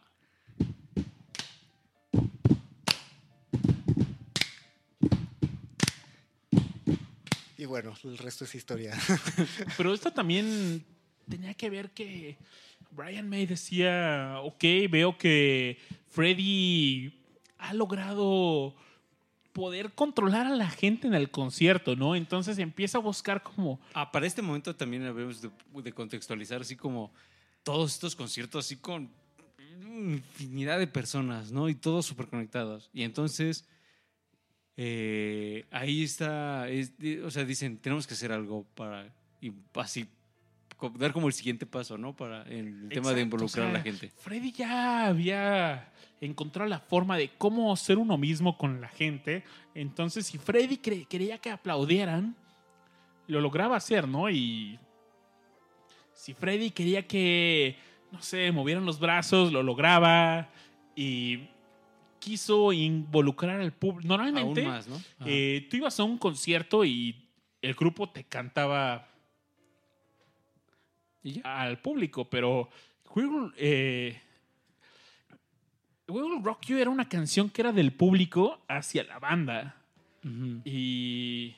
Era una cosa muy colaborativa. Exacto, exacto. O sea, porque se necesitaba del público para que esto fuera. Para que sonara como, como tenía que sonar en vivo. Entonces, pues. Y creo que también este es una, un gran este un gran ejemplo de, de algo también llamado Stadium Rock. Es correcto, pues. Queen fue una de las ah, primeras agrupaciones que tocó en estadios. Y realmente, esto llegó más adelante en su gira en América Latina. Por falta de lugares acondicionados para este tipo de eventos.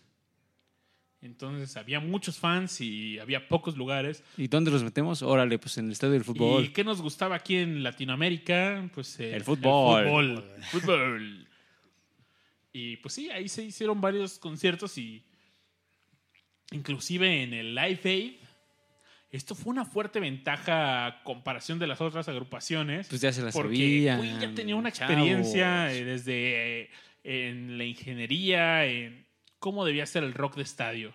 Y no es fácil llegar a, a tocar a, no sé, imagínate un- como un, un estadio azteca o algo.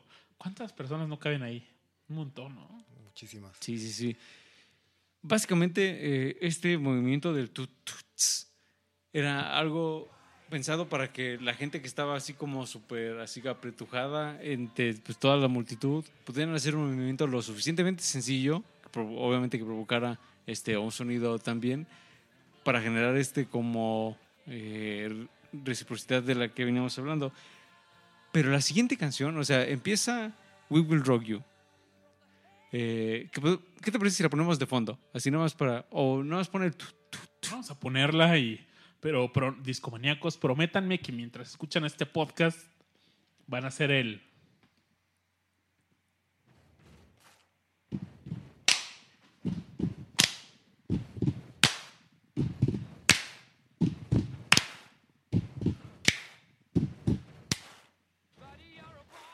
Sí, no, sí.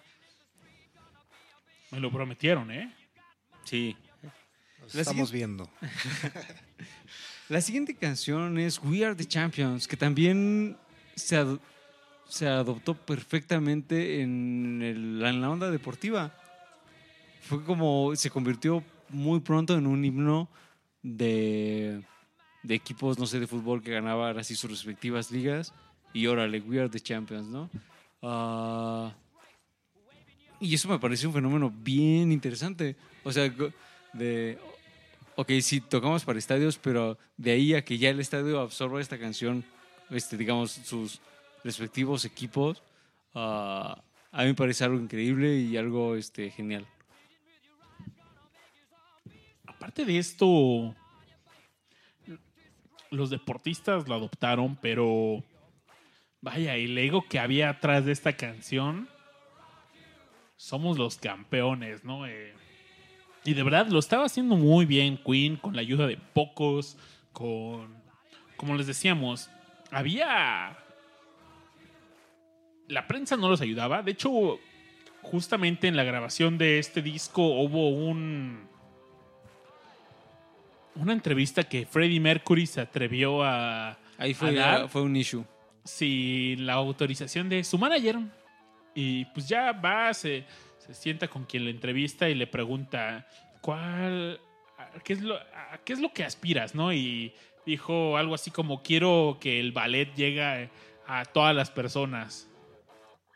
Entonces, pues, lo ponen como...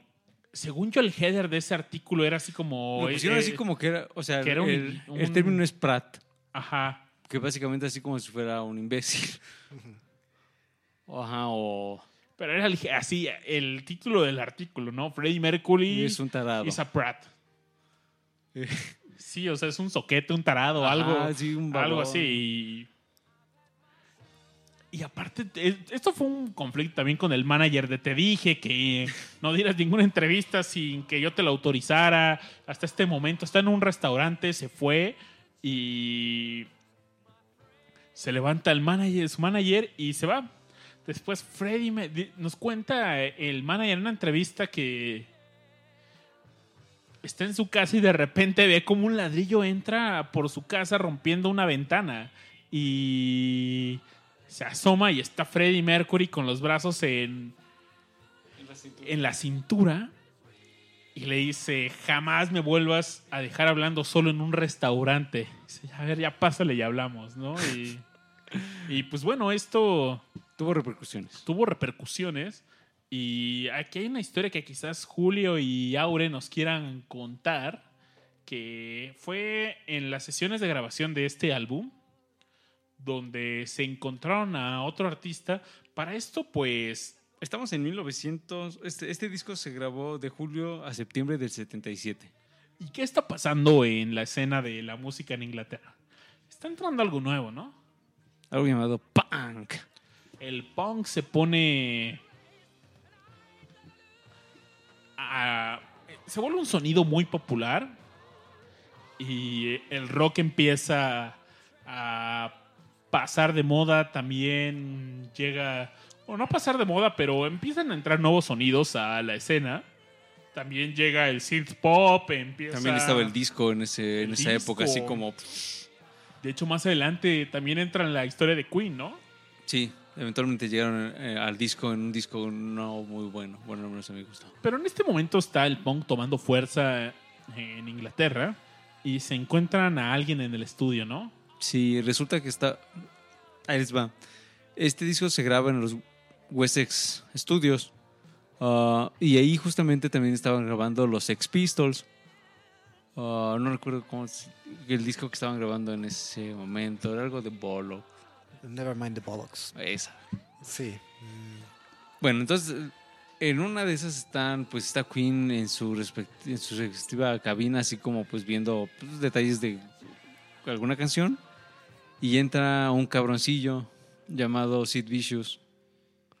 Y le, les- le pregunta a Freddy así de la manera más altanera posible, así como, oye, este, ya, ya lograste que, que el ballet así, así que llegara a todo el mundo, algo así, pero obviamente Llegar a las con... masas, sí. Ajá, o sea, así, creo que usó así como el término las masas, ¿no?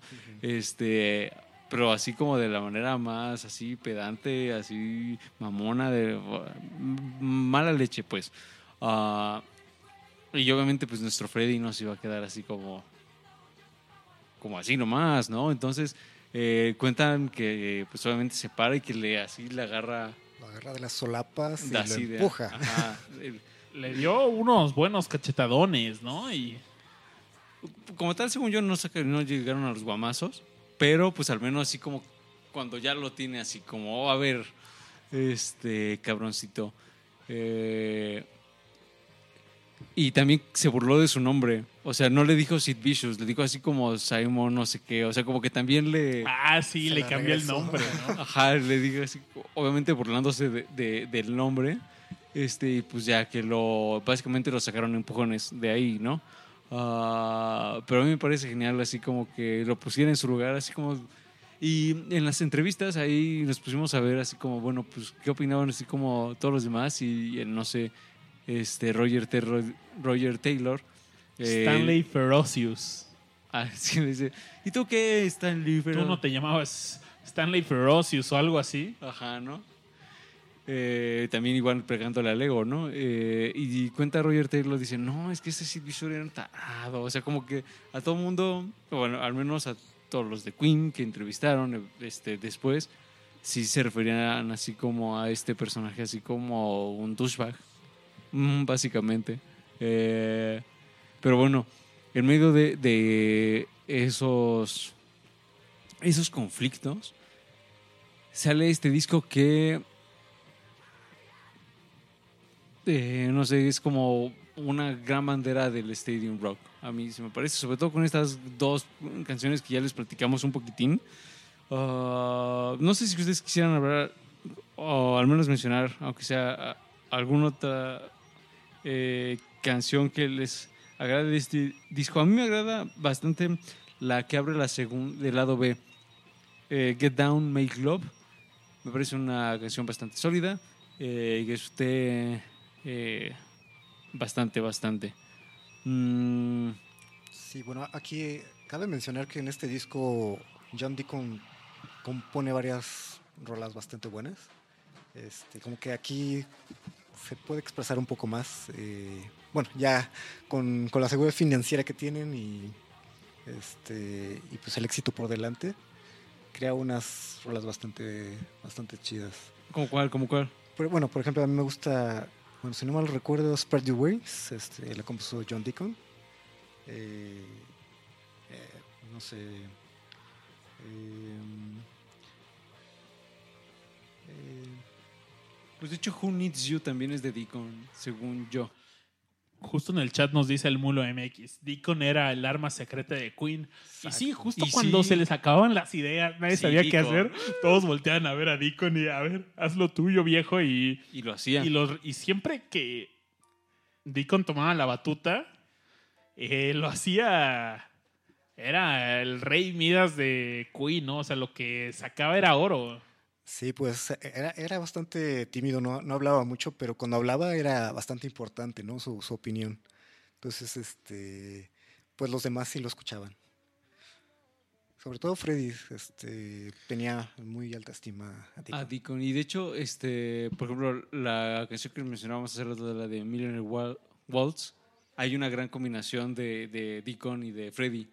Así, así que nada más hay una parte de la canción donde na- nada más están sonando ellos dos con sus respectivos instrumentos y, y es una gran combinación. Llegamos a 1978 y llega Jazz. El jazz. El jazz, como el episodio que pueden escuchar de Disco Manía, en donde nos acompañó el buen Brian y donde platicamos algunas anécdotas de el jazz, también está disponible en iTunes y en Spotify. Y luego de este eh, simpático anuncio, llegamos al séptimo disco, el jazz. Yo la primera canción que escuché de este álbum fue justamente la canción que abre y recuerdo que estaba corriendo en un parque. La de Mustafa, ¿no? Ajá. Y estaba corriendo. Y no, pues, no había escuchado antes esta canción, o al menos no la había notado. Y llegó el momento de que me encantó que pues, nos estaba entrando en, en mi rutina ahí corriendo. Y de repente, ¿qué rola? O sea, tuve que pararme para ver qué canción estaba escuchando. Y Ujú. salí en una sesión de random de Spotify y fue esta canción. Mustafa, Mustafa. Julio, si tuvieras que, mm, que comentar algo respecto de, de este séptimo álbum, ¿qué sería? de, de jazz, bueno, eh, el video de, De Bicycle Race es Ah, como con lo las- más rescatado. Ajá, las felices modelos. Las felices modelos este, desnudas que pues dieron varias vueltas en, en el estadio en bicicleta. Y bueno, desafortunadamente la banda estaba en Francia grabando este disco. Creo que es lo más, es el de los datos más importantes de este disco, ¿no? Y de Sí. hecho, cuando les hacen las entrevistas, así dicen, así, nosotros no estuvimos ahí. No estuvimos ahí y este y bueno, se fueron a otros países porque en Inglaterra les cobraban impuestos.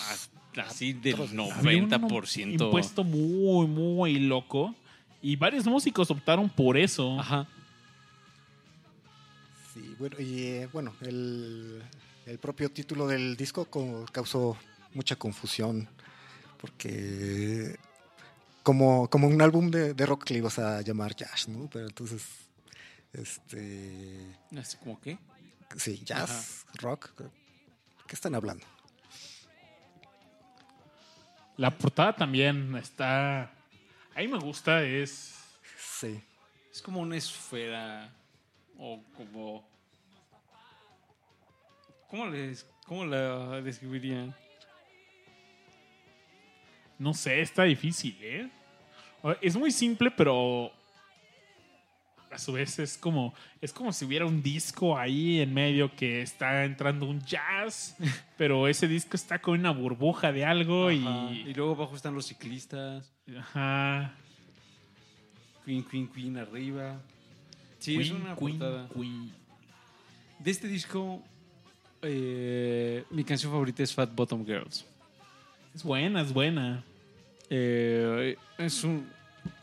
También yo diría que es así como dentro de mis favoritas, así de Ever de, de, de Queen, quizás esté en mi top 5. Y también es una canción que ahí nuestros amigos en las redes sociales, cuando les preguntamos eh, cuál era su canción favorita, varios la mencionaron. Ah, por ejemplo, Sam González ahí dijo que era su canción favorita y yo le doy una estrellita a la frente a Sam González.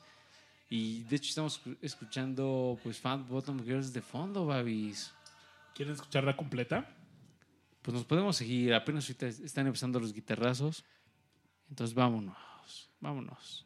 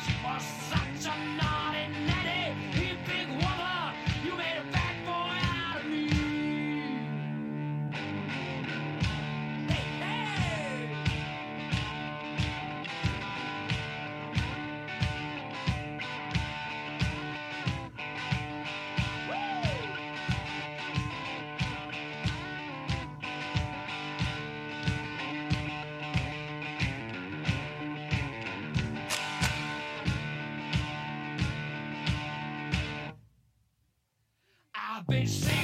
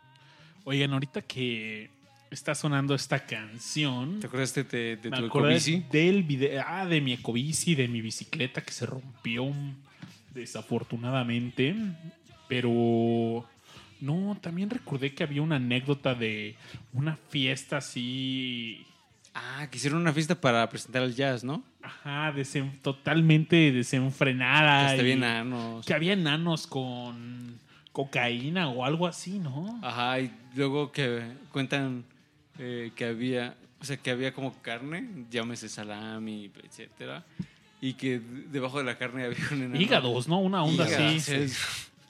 Eh, pero fue una fiesta y quizás así como algo que podríamos relacionar así como medio contemporáneo era como las bacanales que se hacían en el estudio 54. Eh, Una onda así. una onda así súper desenfrenada, eh, que hasta dice Brian May eh, en, en- en la entrevista cuando le preguntan así como, ¿qué onda con esta fiesta? Fue así como, bueno, sí recuerdo algunas cosas, pero después ya es así como blackout. Y quién sabe qué, qué habrá pasado esa noche, porque fue una noche de eh, locura y desenfreno. Sí, me recordó justo este video y ¿Ustedes piensan en esta canción cuando van en bicicleta? creo que es obligada eh, a canciones de bicicleta. Canciones de bicicleta, sí. Es más, ahorita estamos usando este, el coro de las campanitas. Oigan, por ahí justamente en un programa de discomanía, en un record showdown, que fue con nuestro buen amigo el gordo malo, hubo canción para andar en bicicleta, ¿no? Ajá. ¿Y pusieron Bicycle Race? No, no la pusimos. No me acuerdo ni qué pusimos. Tú estabas en ese show, ¿no, Julio? Por ahí. Sí, creo que sí. Pero no recuerdo las rolas. Fue en el tributo a Manuel Tenedor. Que también lo ponen a escuchar en iTunes y en Spotify, Sí, amigos. esas roles estaban bastante buenas. Oigan, hasta este momento seguimos en 1978. Sale este álbum de jazz criticado por el nombre. Y también hay más canciones. En particular había una que no nos atrevimos a saltarnos, ¿no? Estamos hablando de No me detengas ahora. Exactamente. Que además yo la relaciono mucho con discomanía, porque ¿sabes qué pasa, Babis? ¿Qué pasa? Que nadie puede tener discomanía. Nadie lo puede Nadie lo puede evitar. evitar. Y oye, Julio, ¿y tú nos contaste una historia de un Google Doodle? ¿Qué es un Google Doodle? Un Google Doodle es cuando tú entras a Google eh, y hay alguna fecha importante, eh, ponen alguna animación, un jueguito. eh, y bueno, con esta canción de Don't Stop Me Now, hicieron un Doodle tributo a Queen. Está bastante interesante este, porque básicamente va relatando la historia de la canción, que está muy loca. Porque además habla así como de... Me imagino que, que sale el tigre, Sale el ¿no? tigre, Ajá. sí, sí, sí. Ah, esta canción, Don't Stop Me Now, déjenme decirles que cuando les hicimos esta pregunta a todos nuestros amigos ahí en redes sociales, la, así tan pronto así, pusimos una imagen que dice, Discomanía pregunta, mi canción favorita de Queen es... Y empiezan a llegar, así nosotros ya ponemos la imagen y entonces la gente empieza, a- participar. Y entonces Abraham RN dice, Don't Stop Me Now. Cinta Samaniego dice Don't Stop Me Now. Mónica Rubiano dice Don't Stop Me Now. Humberto Coyotzi igual. Y nos seguimos y nos seguimos y nos seguimos. Isaías Rodríguez también la menciona. Um, y más allá de como, o sea, esta repetición constante, yo les preguntaría aquí en la mesa, ¿qué creen que haga Don't Stop Me Now esa canción tan especial que sea una de las favoritas así como de de la gente en general. O sea, ¿cuál sería como ese elemento eh, eh, pues clave de esta canción que la que, que la vuelva tan atractiva? ¿Cuál creen que sea? Yo pienso que es eh, el optimismo que, que- que- inyecta. Es como esa ajá, dosis de energía, Sí, ¿no? exacto. Te, te impulsa a- a, este, pues a, a- a acabar tu día con, con mucha, mucha Con energía y mucha, energía, mucha energía y mucha alegría también. ¿Tú qué dirías, Babis?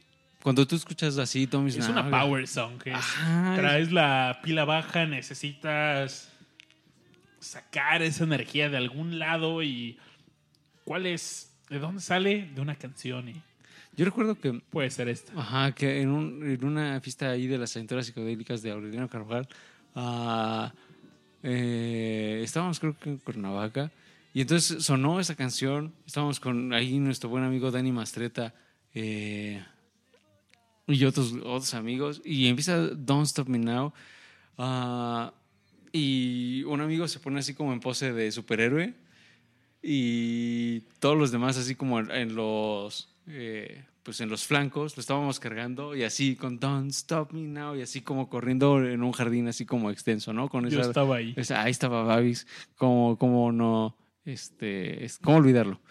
Con, e- con esa rola de Don't Stop Me Now, porque es- verdaderamente es así como esa inyección de, de punch. Y nosotros ya sabemos, sobre todo ustedes que nos están escuchando en vivo, eh, sabemos que ya pasadas de las 12, pues eh, algunos ya pues se van porque tienen que dormir, mañana hay que trabajar y, o estudiar y demás. Entonces, para todos los valientes que siguen con nosotros acompañándonos, yo creo que les tenemos que dedicar Don't Stop Me Now para que se siente energía y, y sigamos en este show que también ya nos vamos acercando a la recta final. Y- Bueno, o sea, recta final este, con, con promesa de que va a continuar en un momento. Sí, seguramente este programa pinta para dos partes, pero antes de irnos creo que estamos obligados a platicar de cómo le fue a Queen en México Ajá, en ese gran tour ochentero, y en el álbum que le siguió a Jazz. que es The Game. Queen- que es The Game vino Queen. Pero antes de ir a este álbum, vamos a escuchar esta canción para que tomen esta barrita de estamina y Y sigamos en el show. eh, sigamos, ¿no? Esto es Don't Stop Me Now y están en Discomanía. No se detengan, chicos. Myself a real good time. I feel alive.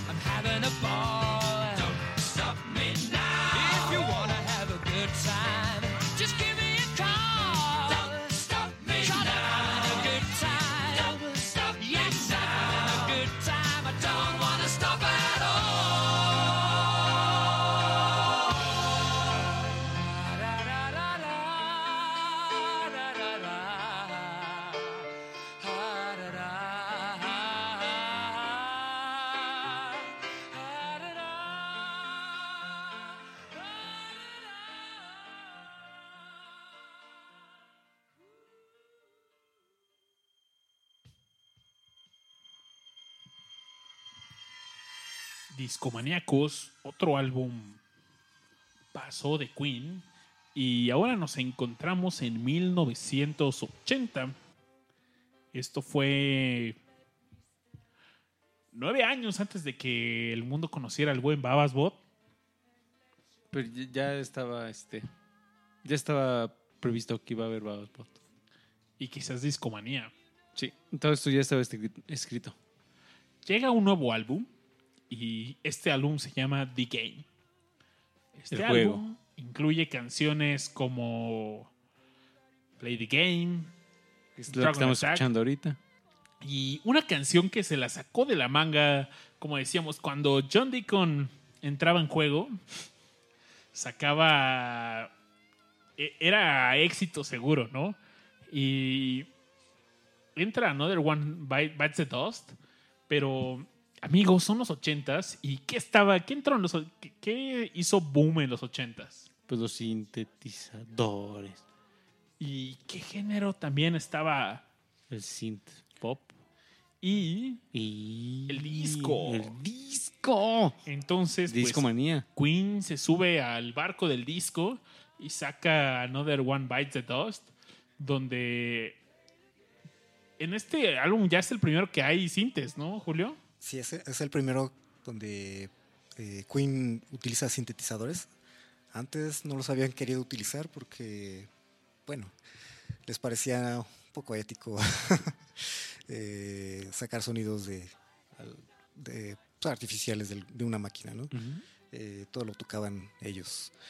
Eh, y bueno, eh, cosa curiosa, Another One Bite the Dust le empiezan a tocar en Estados Unidos, en una radio eh, de, de Nueva York, y la gente piensa que la banda es, es de color. Ah, es cierto, ¿no? Sí, leí. Pero también otra anécdota curiosa de esta canción es que cuando la están grabando, pues se saca de la nada John Deacon el riff. Y bueno, ya tenemos la idea, vamos a comer. Y de regreso ya nos acordaban, ¿no? ¿Cómo iba? Y. pum, No, así no. Y ya ev- eventualmente dieron con el riff de nuevo, pero.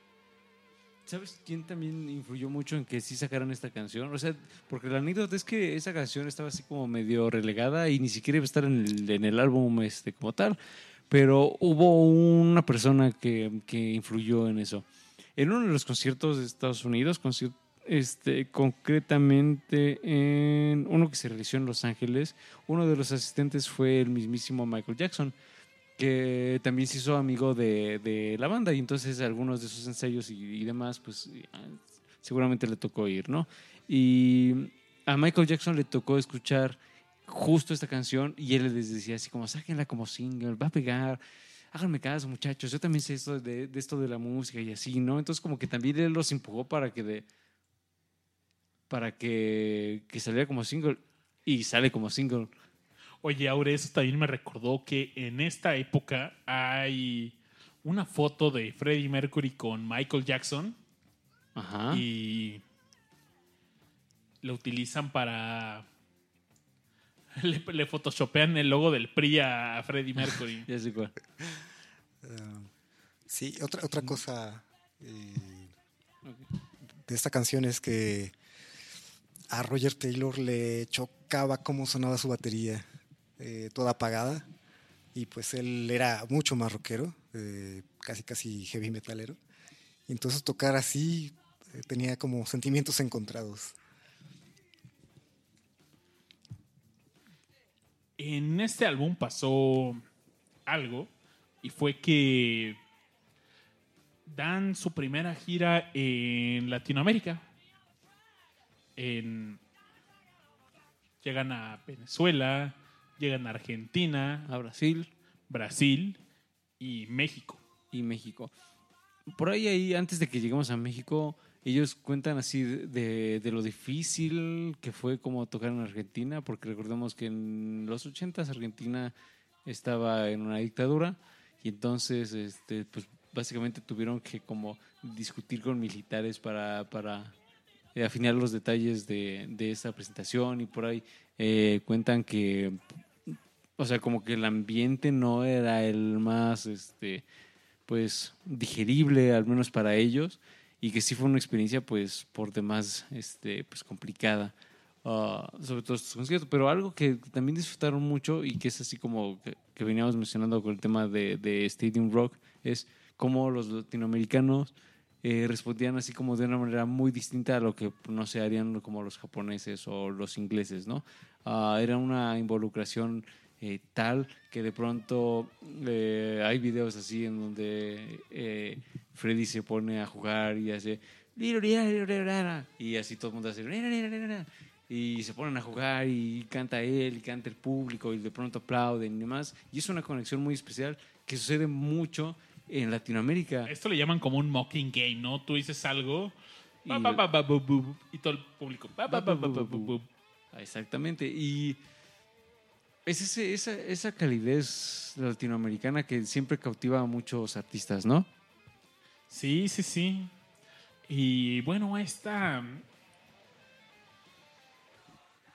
Esta gira, el tocar en estadios, les da unas habilidades que utilizaron más adelante en el Live Aid, por ejemplo, donde fue una de las bandas que mejor sonó ahí, solamente por su experiencia de haber tocado antes en un estadio. Y en muchos estadios. Y en esta gira, como les decíamos, llegaron a México, anuncian el concierto. Y bueno, no- de entrada no fue como varios podrían haber esperado en la Ciudad de México. Porque estaba vetado el rock. El último concierto masivo de donde hubo rock and roll fue en Avándaro en 1971 y aún a tan solo unos meses del halconazo de la matanza de Tlatelolco entonces la juventud en ese entonces estaba enfurecida indignada de los eventos y vaya el gobierno estaba temeroso y, por ejemplo, habían venido, habían intentado traer a los Beatles, pero el entonces regente de Hierro Uruchurtu dijo, no, los Beatles no vienen y, Y no vinieron. y no vinieron. Entonces, pues, del 71 hasta el 81, pasaron 10 años y anuncian a Queen viene a, Queen viene a México. Entonces, eh, aparece un concierto, hubo dos conciertos en Puebla y vaya, la gente salió de todos los estados de la República hacia este concierto. Habían también eran de los primeros eh, boletos de concierto. Había conciertos menores, pero no sé, no eran de rock. Y las entradas eran pues impresas. Esas eran donde llevaban por primera vez el, el tiraje electrónico de las entradas. Total que mucha banda empezó a salir de las ciudades. Y un amigo me contó la anécdota que él fue a ese concierto y dice, no, pues yo no tenía boleto, solamente pues fui hacia hacia la central de camiones, no alcancé camión, pero había muchos coches que iban para allá al concierto, alguno me dio ride y llegamos. Cuando llegamos estaba lleno y había gente acampando y se eh, pues, en un portazo, hubo tres, cuatro portazos, se metieron. Es que además hubo un issue, ¿no? De los boletos. O sea, de que no había así como un lugares como...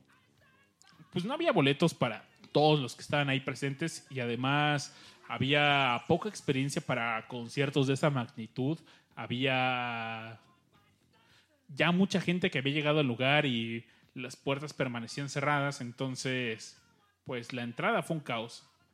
Total que alcanzaron a entrar. Tú describías eh, eh, esta escena, Julio, que pues era un estadio, pero donde pues había, era, se supone que había paz, pero realmente era tierra y lodo. Sí, era, era un estadio de béisbol eh, en muy mal estado. De hecho, no se había ocupado en años. Bueno, no 100 años, pero sí, ya tenía rato de no ocuparse. Y pues, si no me recuerdan, como 20 mil personas el cupo y entran 40 mil o más, ¿no? Entonces sí fue una locura. Hay leyendas también alrededor de este concierto. Algunas desde la llegada de Queen a México, donde ellos hospedaron en un hotel de la zona rosa en la Ciudad de México. Y hay una leyenda de que, quién sabe sea cierta, pero la pueden encontrar en varios blogs, donde dicen que pues están en la zona rosa y una noche anterior salieron a un bar a tomarse unos tragos y en ese bar había un piano, entonces Freddie Mercury se la pasó tocando toda la noche el piano. ¿Será cierto? ¿Será mentira? No lo sé, pero esa historia la pueden encontrar en varios blogs. Así es, bueno, y también tuvieron muchas dificultades para presentarse por, por toda la corrupción que había, ¿no? Este, también cuentan que... Las trabas y demás. Sí, ¿no? las trabas. eh, al, al empresario que los trajo parece que pues, lo, pues, lo tuvieron los separos un rato, ¿no? También, hasta que le soltara lana. Entonces fue, fue un desastre. Y, y creo que, o sea, como ahí me tocó checar que, que muchos del staff, así como de toda la gira en Latinoamérica, dicen que donde peor se la pasaron fue justamente en México. O sea, por todos estos, estos desmadres de, pues, de las trabas y demás, eh, no fue una experiencia así como tan agradable para el staff. Sí, no, de hecho, ellos agradecieron mucho cuando salieron ya de, de la ciudad. Y dijeron, no, pues eh, para ellos fue lo peor de, esta, de esa gira de The Game. Y también hubo un atercado ahí con los asistentes. En el primer concierto, pues lo iniciaron, eh, terminó pues como un concierto promedio, pero es para el encore, unas canciones antes, Freddie Mercury había escupido a algunos asistentes de las primeras filas. De entrada era, había entrada general, entonces eso había sido un fuerte error. Entonces, como ibas llegando, te ibas acomodando y Obviamente todos. la gente estaba inquieta y pues Freddy hace esto que era algo habitual en sus shows, pero aquí no se había visto, Sobre entonces todo porque aquí ni siquiera había mal la gente y pues ya sale del escenario Freddy, empieza el encore y regresa con un sombrero como esos de Vi- Viva México cabrones y alguna banda se indignó, le empezaron a aventar botellas, zapatos y terminaron el show como que pues Medio asustados de onda. no, pues más bien como que la de huevo Ajá. y al final, ¿cómo se despiden, Julio? Eh, bueno, Freddy dice algo así como: eh, Thank you for the shoes. eh, gracias por los zapatos. em, eh, fuck you, bunch of tacos. Una cosa así. Sí, sí, sí, Sí, algo así. Estaba muy enojado. El concierto del día siguiente fue una cosa distinta. Así fue como se vivió el primer concierto de Queen, en el primero y único. Hubo, bueno, hubo tres fechas, eh, Monterrey y dos en Puebla. En Guadalajara y en el Distrito Federal no dieron los permisos para hacerlos. Sí. Y de ahí no hubo nada más hasta en el 89 llegó Rod Stewart que tocó en Querétaro. Y ahí ya en los 90 Ginexes que ya fue el primer concierto en la Ciudad de México de un grupo pues digamos internacional en el Palacio de los Deportes. Entonces, pues, fue. Esto dejó con un muy mal sabor de boca a la agrupación de Queen y se sintieron inclusive seguros cuando abandonaron nuestro país. Mm, así es. Muy mal, muchachos. Oigan, amigos, pues creo que llegamos a la- al momento de las conclusiones. Y. Amigos, ¿con qué se quedan esta noche? Ay, como que tengo que ser cool. Relajarme. Ok. Eh, mm, no sé esta noche, pero bueno, Queen realmente sí es una gran banda. Ha tocado muchos géneros. eh, y pues, en- si hay segunda parte de esto, vamos a ver, vamos a explorar to- todos los, este, todos los géneros que tocan, todos los ritmos.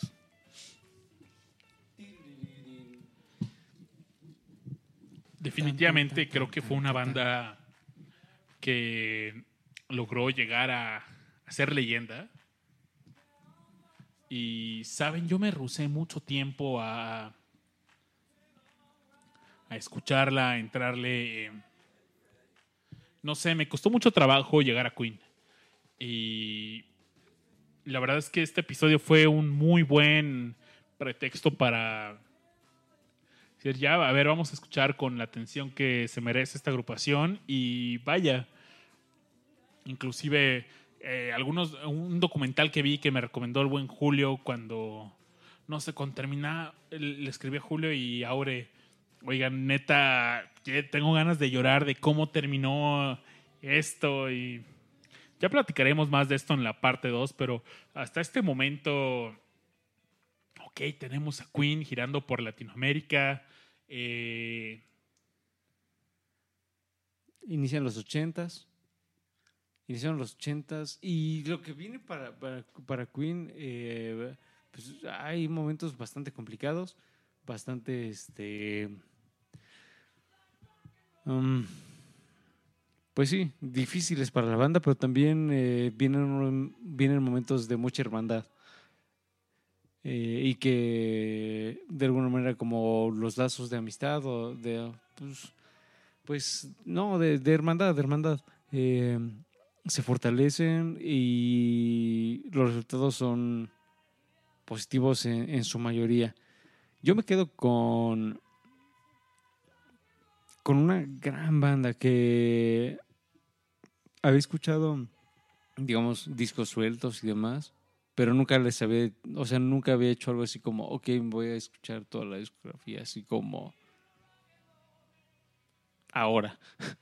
Eh, y cuando ya sucede es algo que, que te impacta de muchas maneras, porque además son discos que para que verdaderamente lo, como ya lo mencionamos varias veces, son discos cuyas canciones tienen muchas capas. Entonces, una escuchada al disco no basta para que encuentres como toda la magia que hay detrás. Entonces, eh, son discos que te invitan a escucharlos dos, tres veces o más, ¿no? Y si hay alguna canción que, que te, llama la, que te llama la atención, incluso aún más esa canción, ¿no? Entonces, eh, creo que es, creo que sobre todo eh, yo me quedaría con eso, con esa invitación a, a reescuchar todo desde esa etapa este, hard rock progresiva, cuando ya se meten a más elementos de pop, cuando eh, incluyen otros eh, elementos, otros géneros y demás, los experimentos que hicieron, los experimentos incluso físicos, como lo, lo que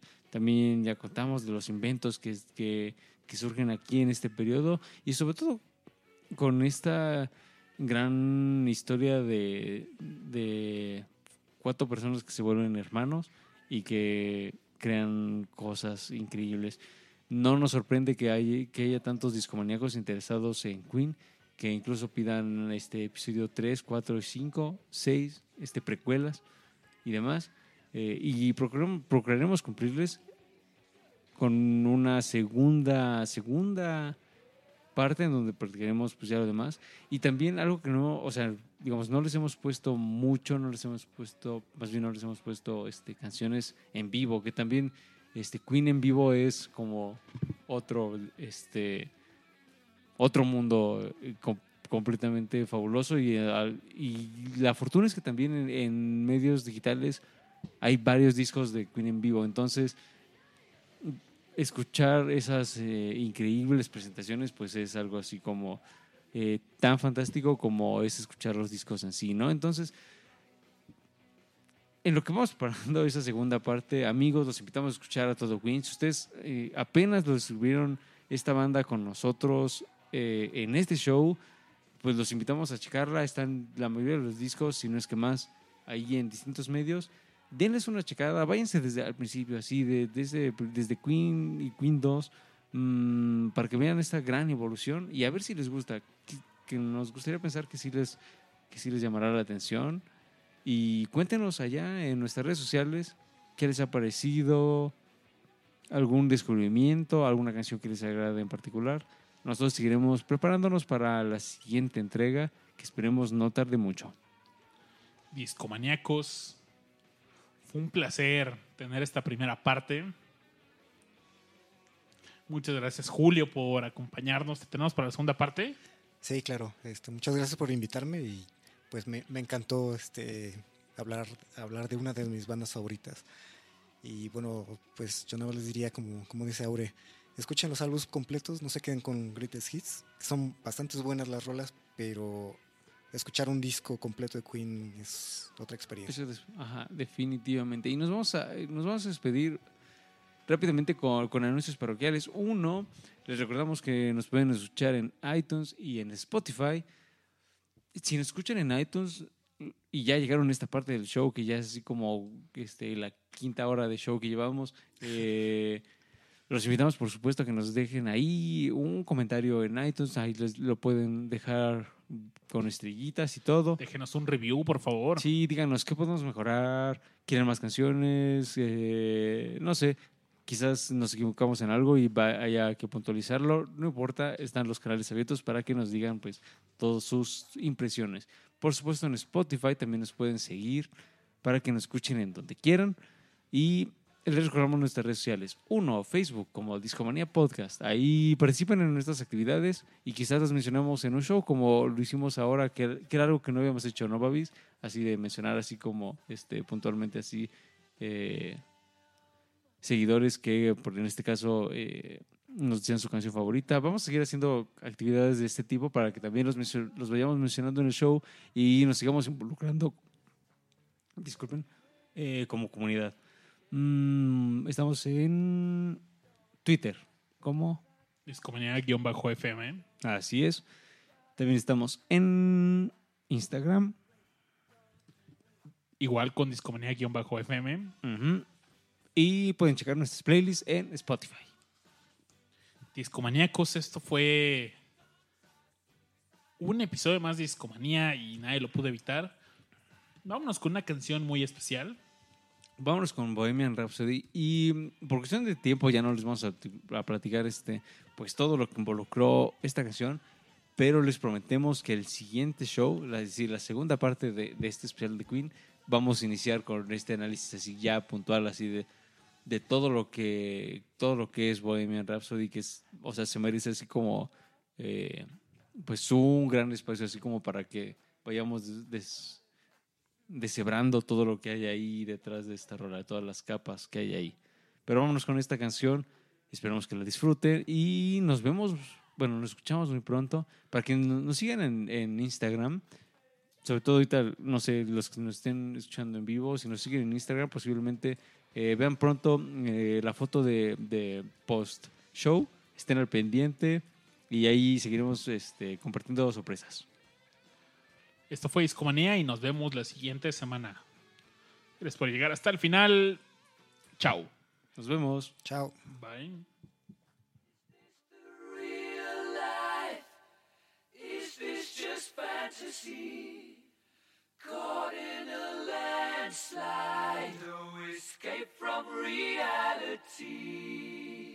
Open your eyes, look up to the skies and see. I'm just a cool boy. I need no sympathy. Because I'm easy come, easy go. Little high, little low. Any way the wind blows doesn't really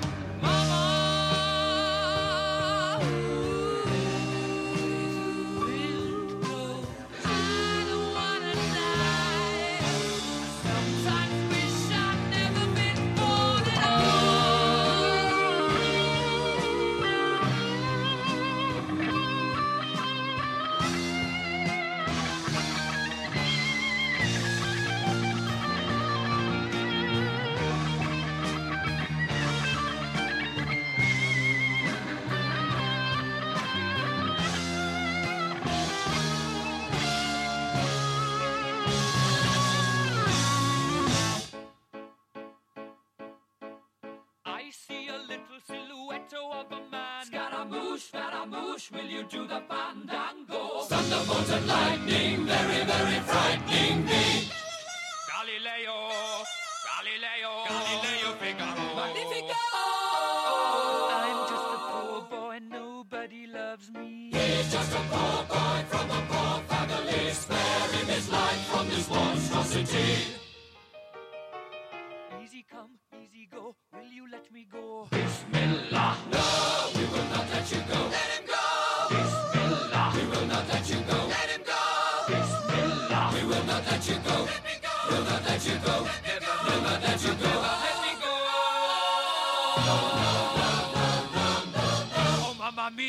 Mamma mia! Mamma mia, let me go! Beelzebub has a devil put aside for me, for me.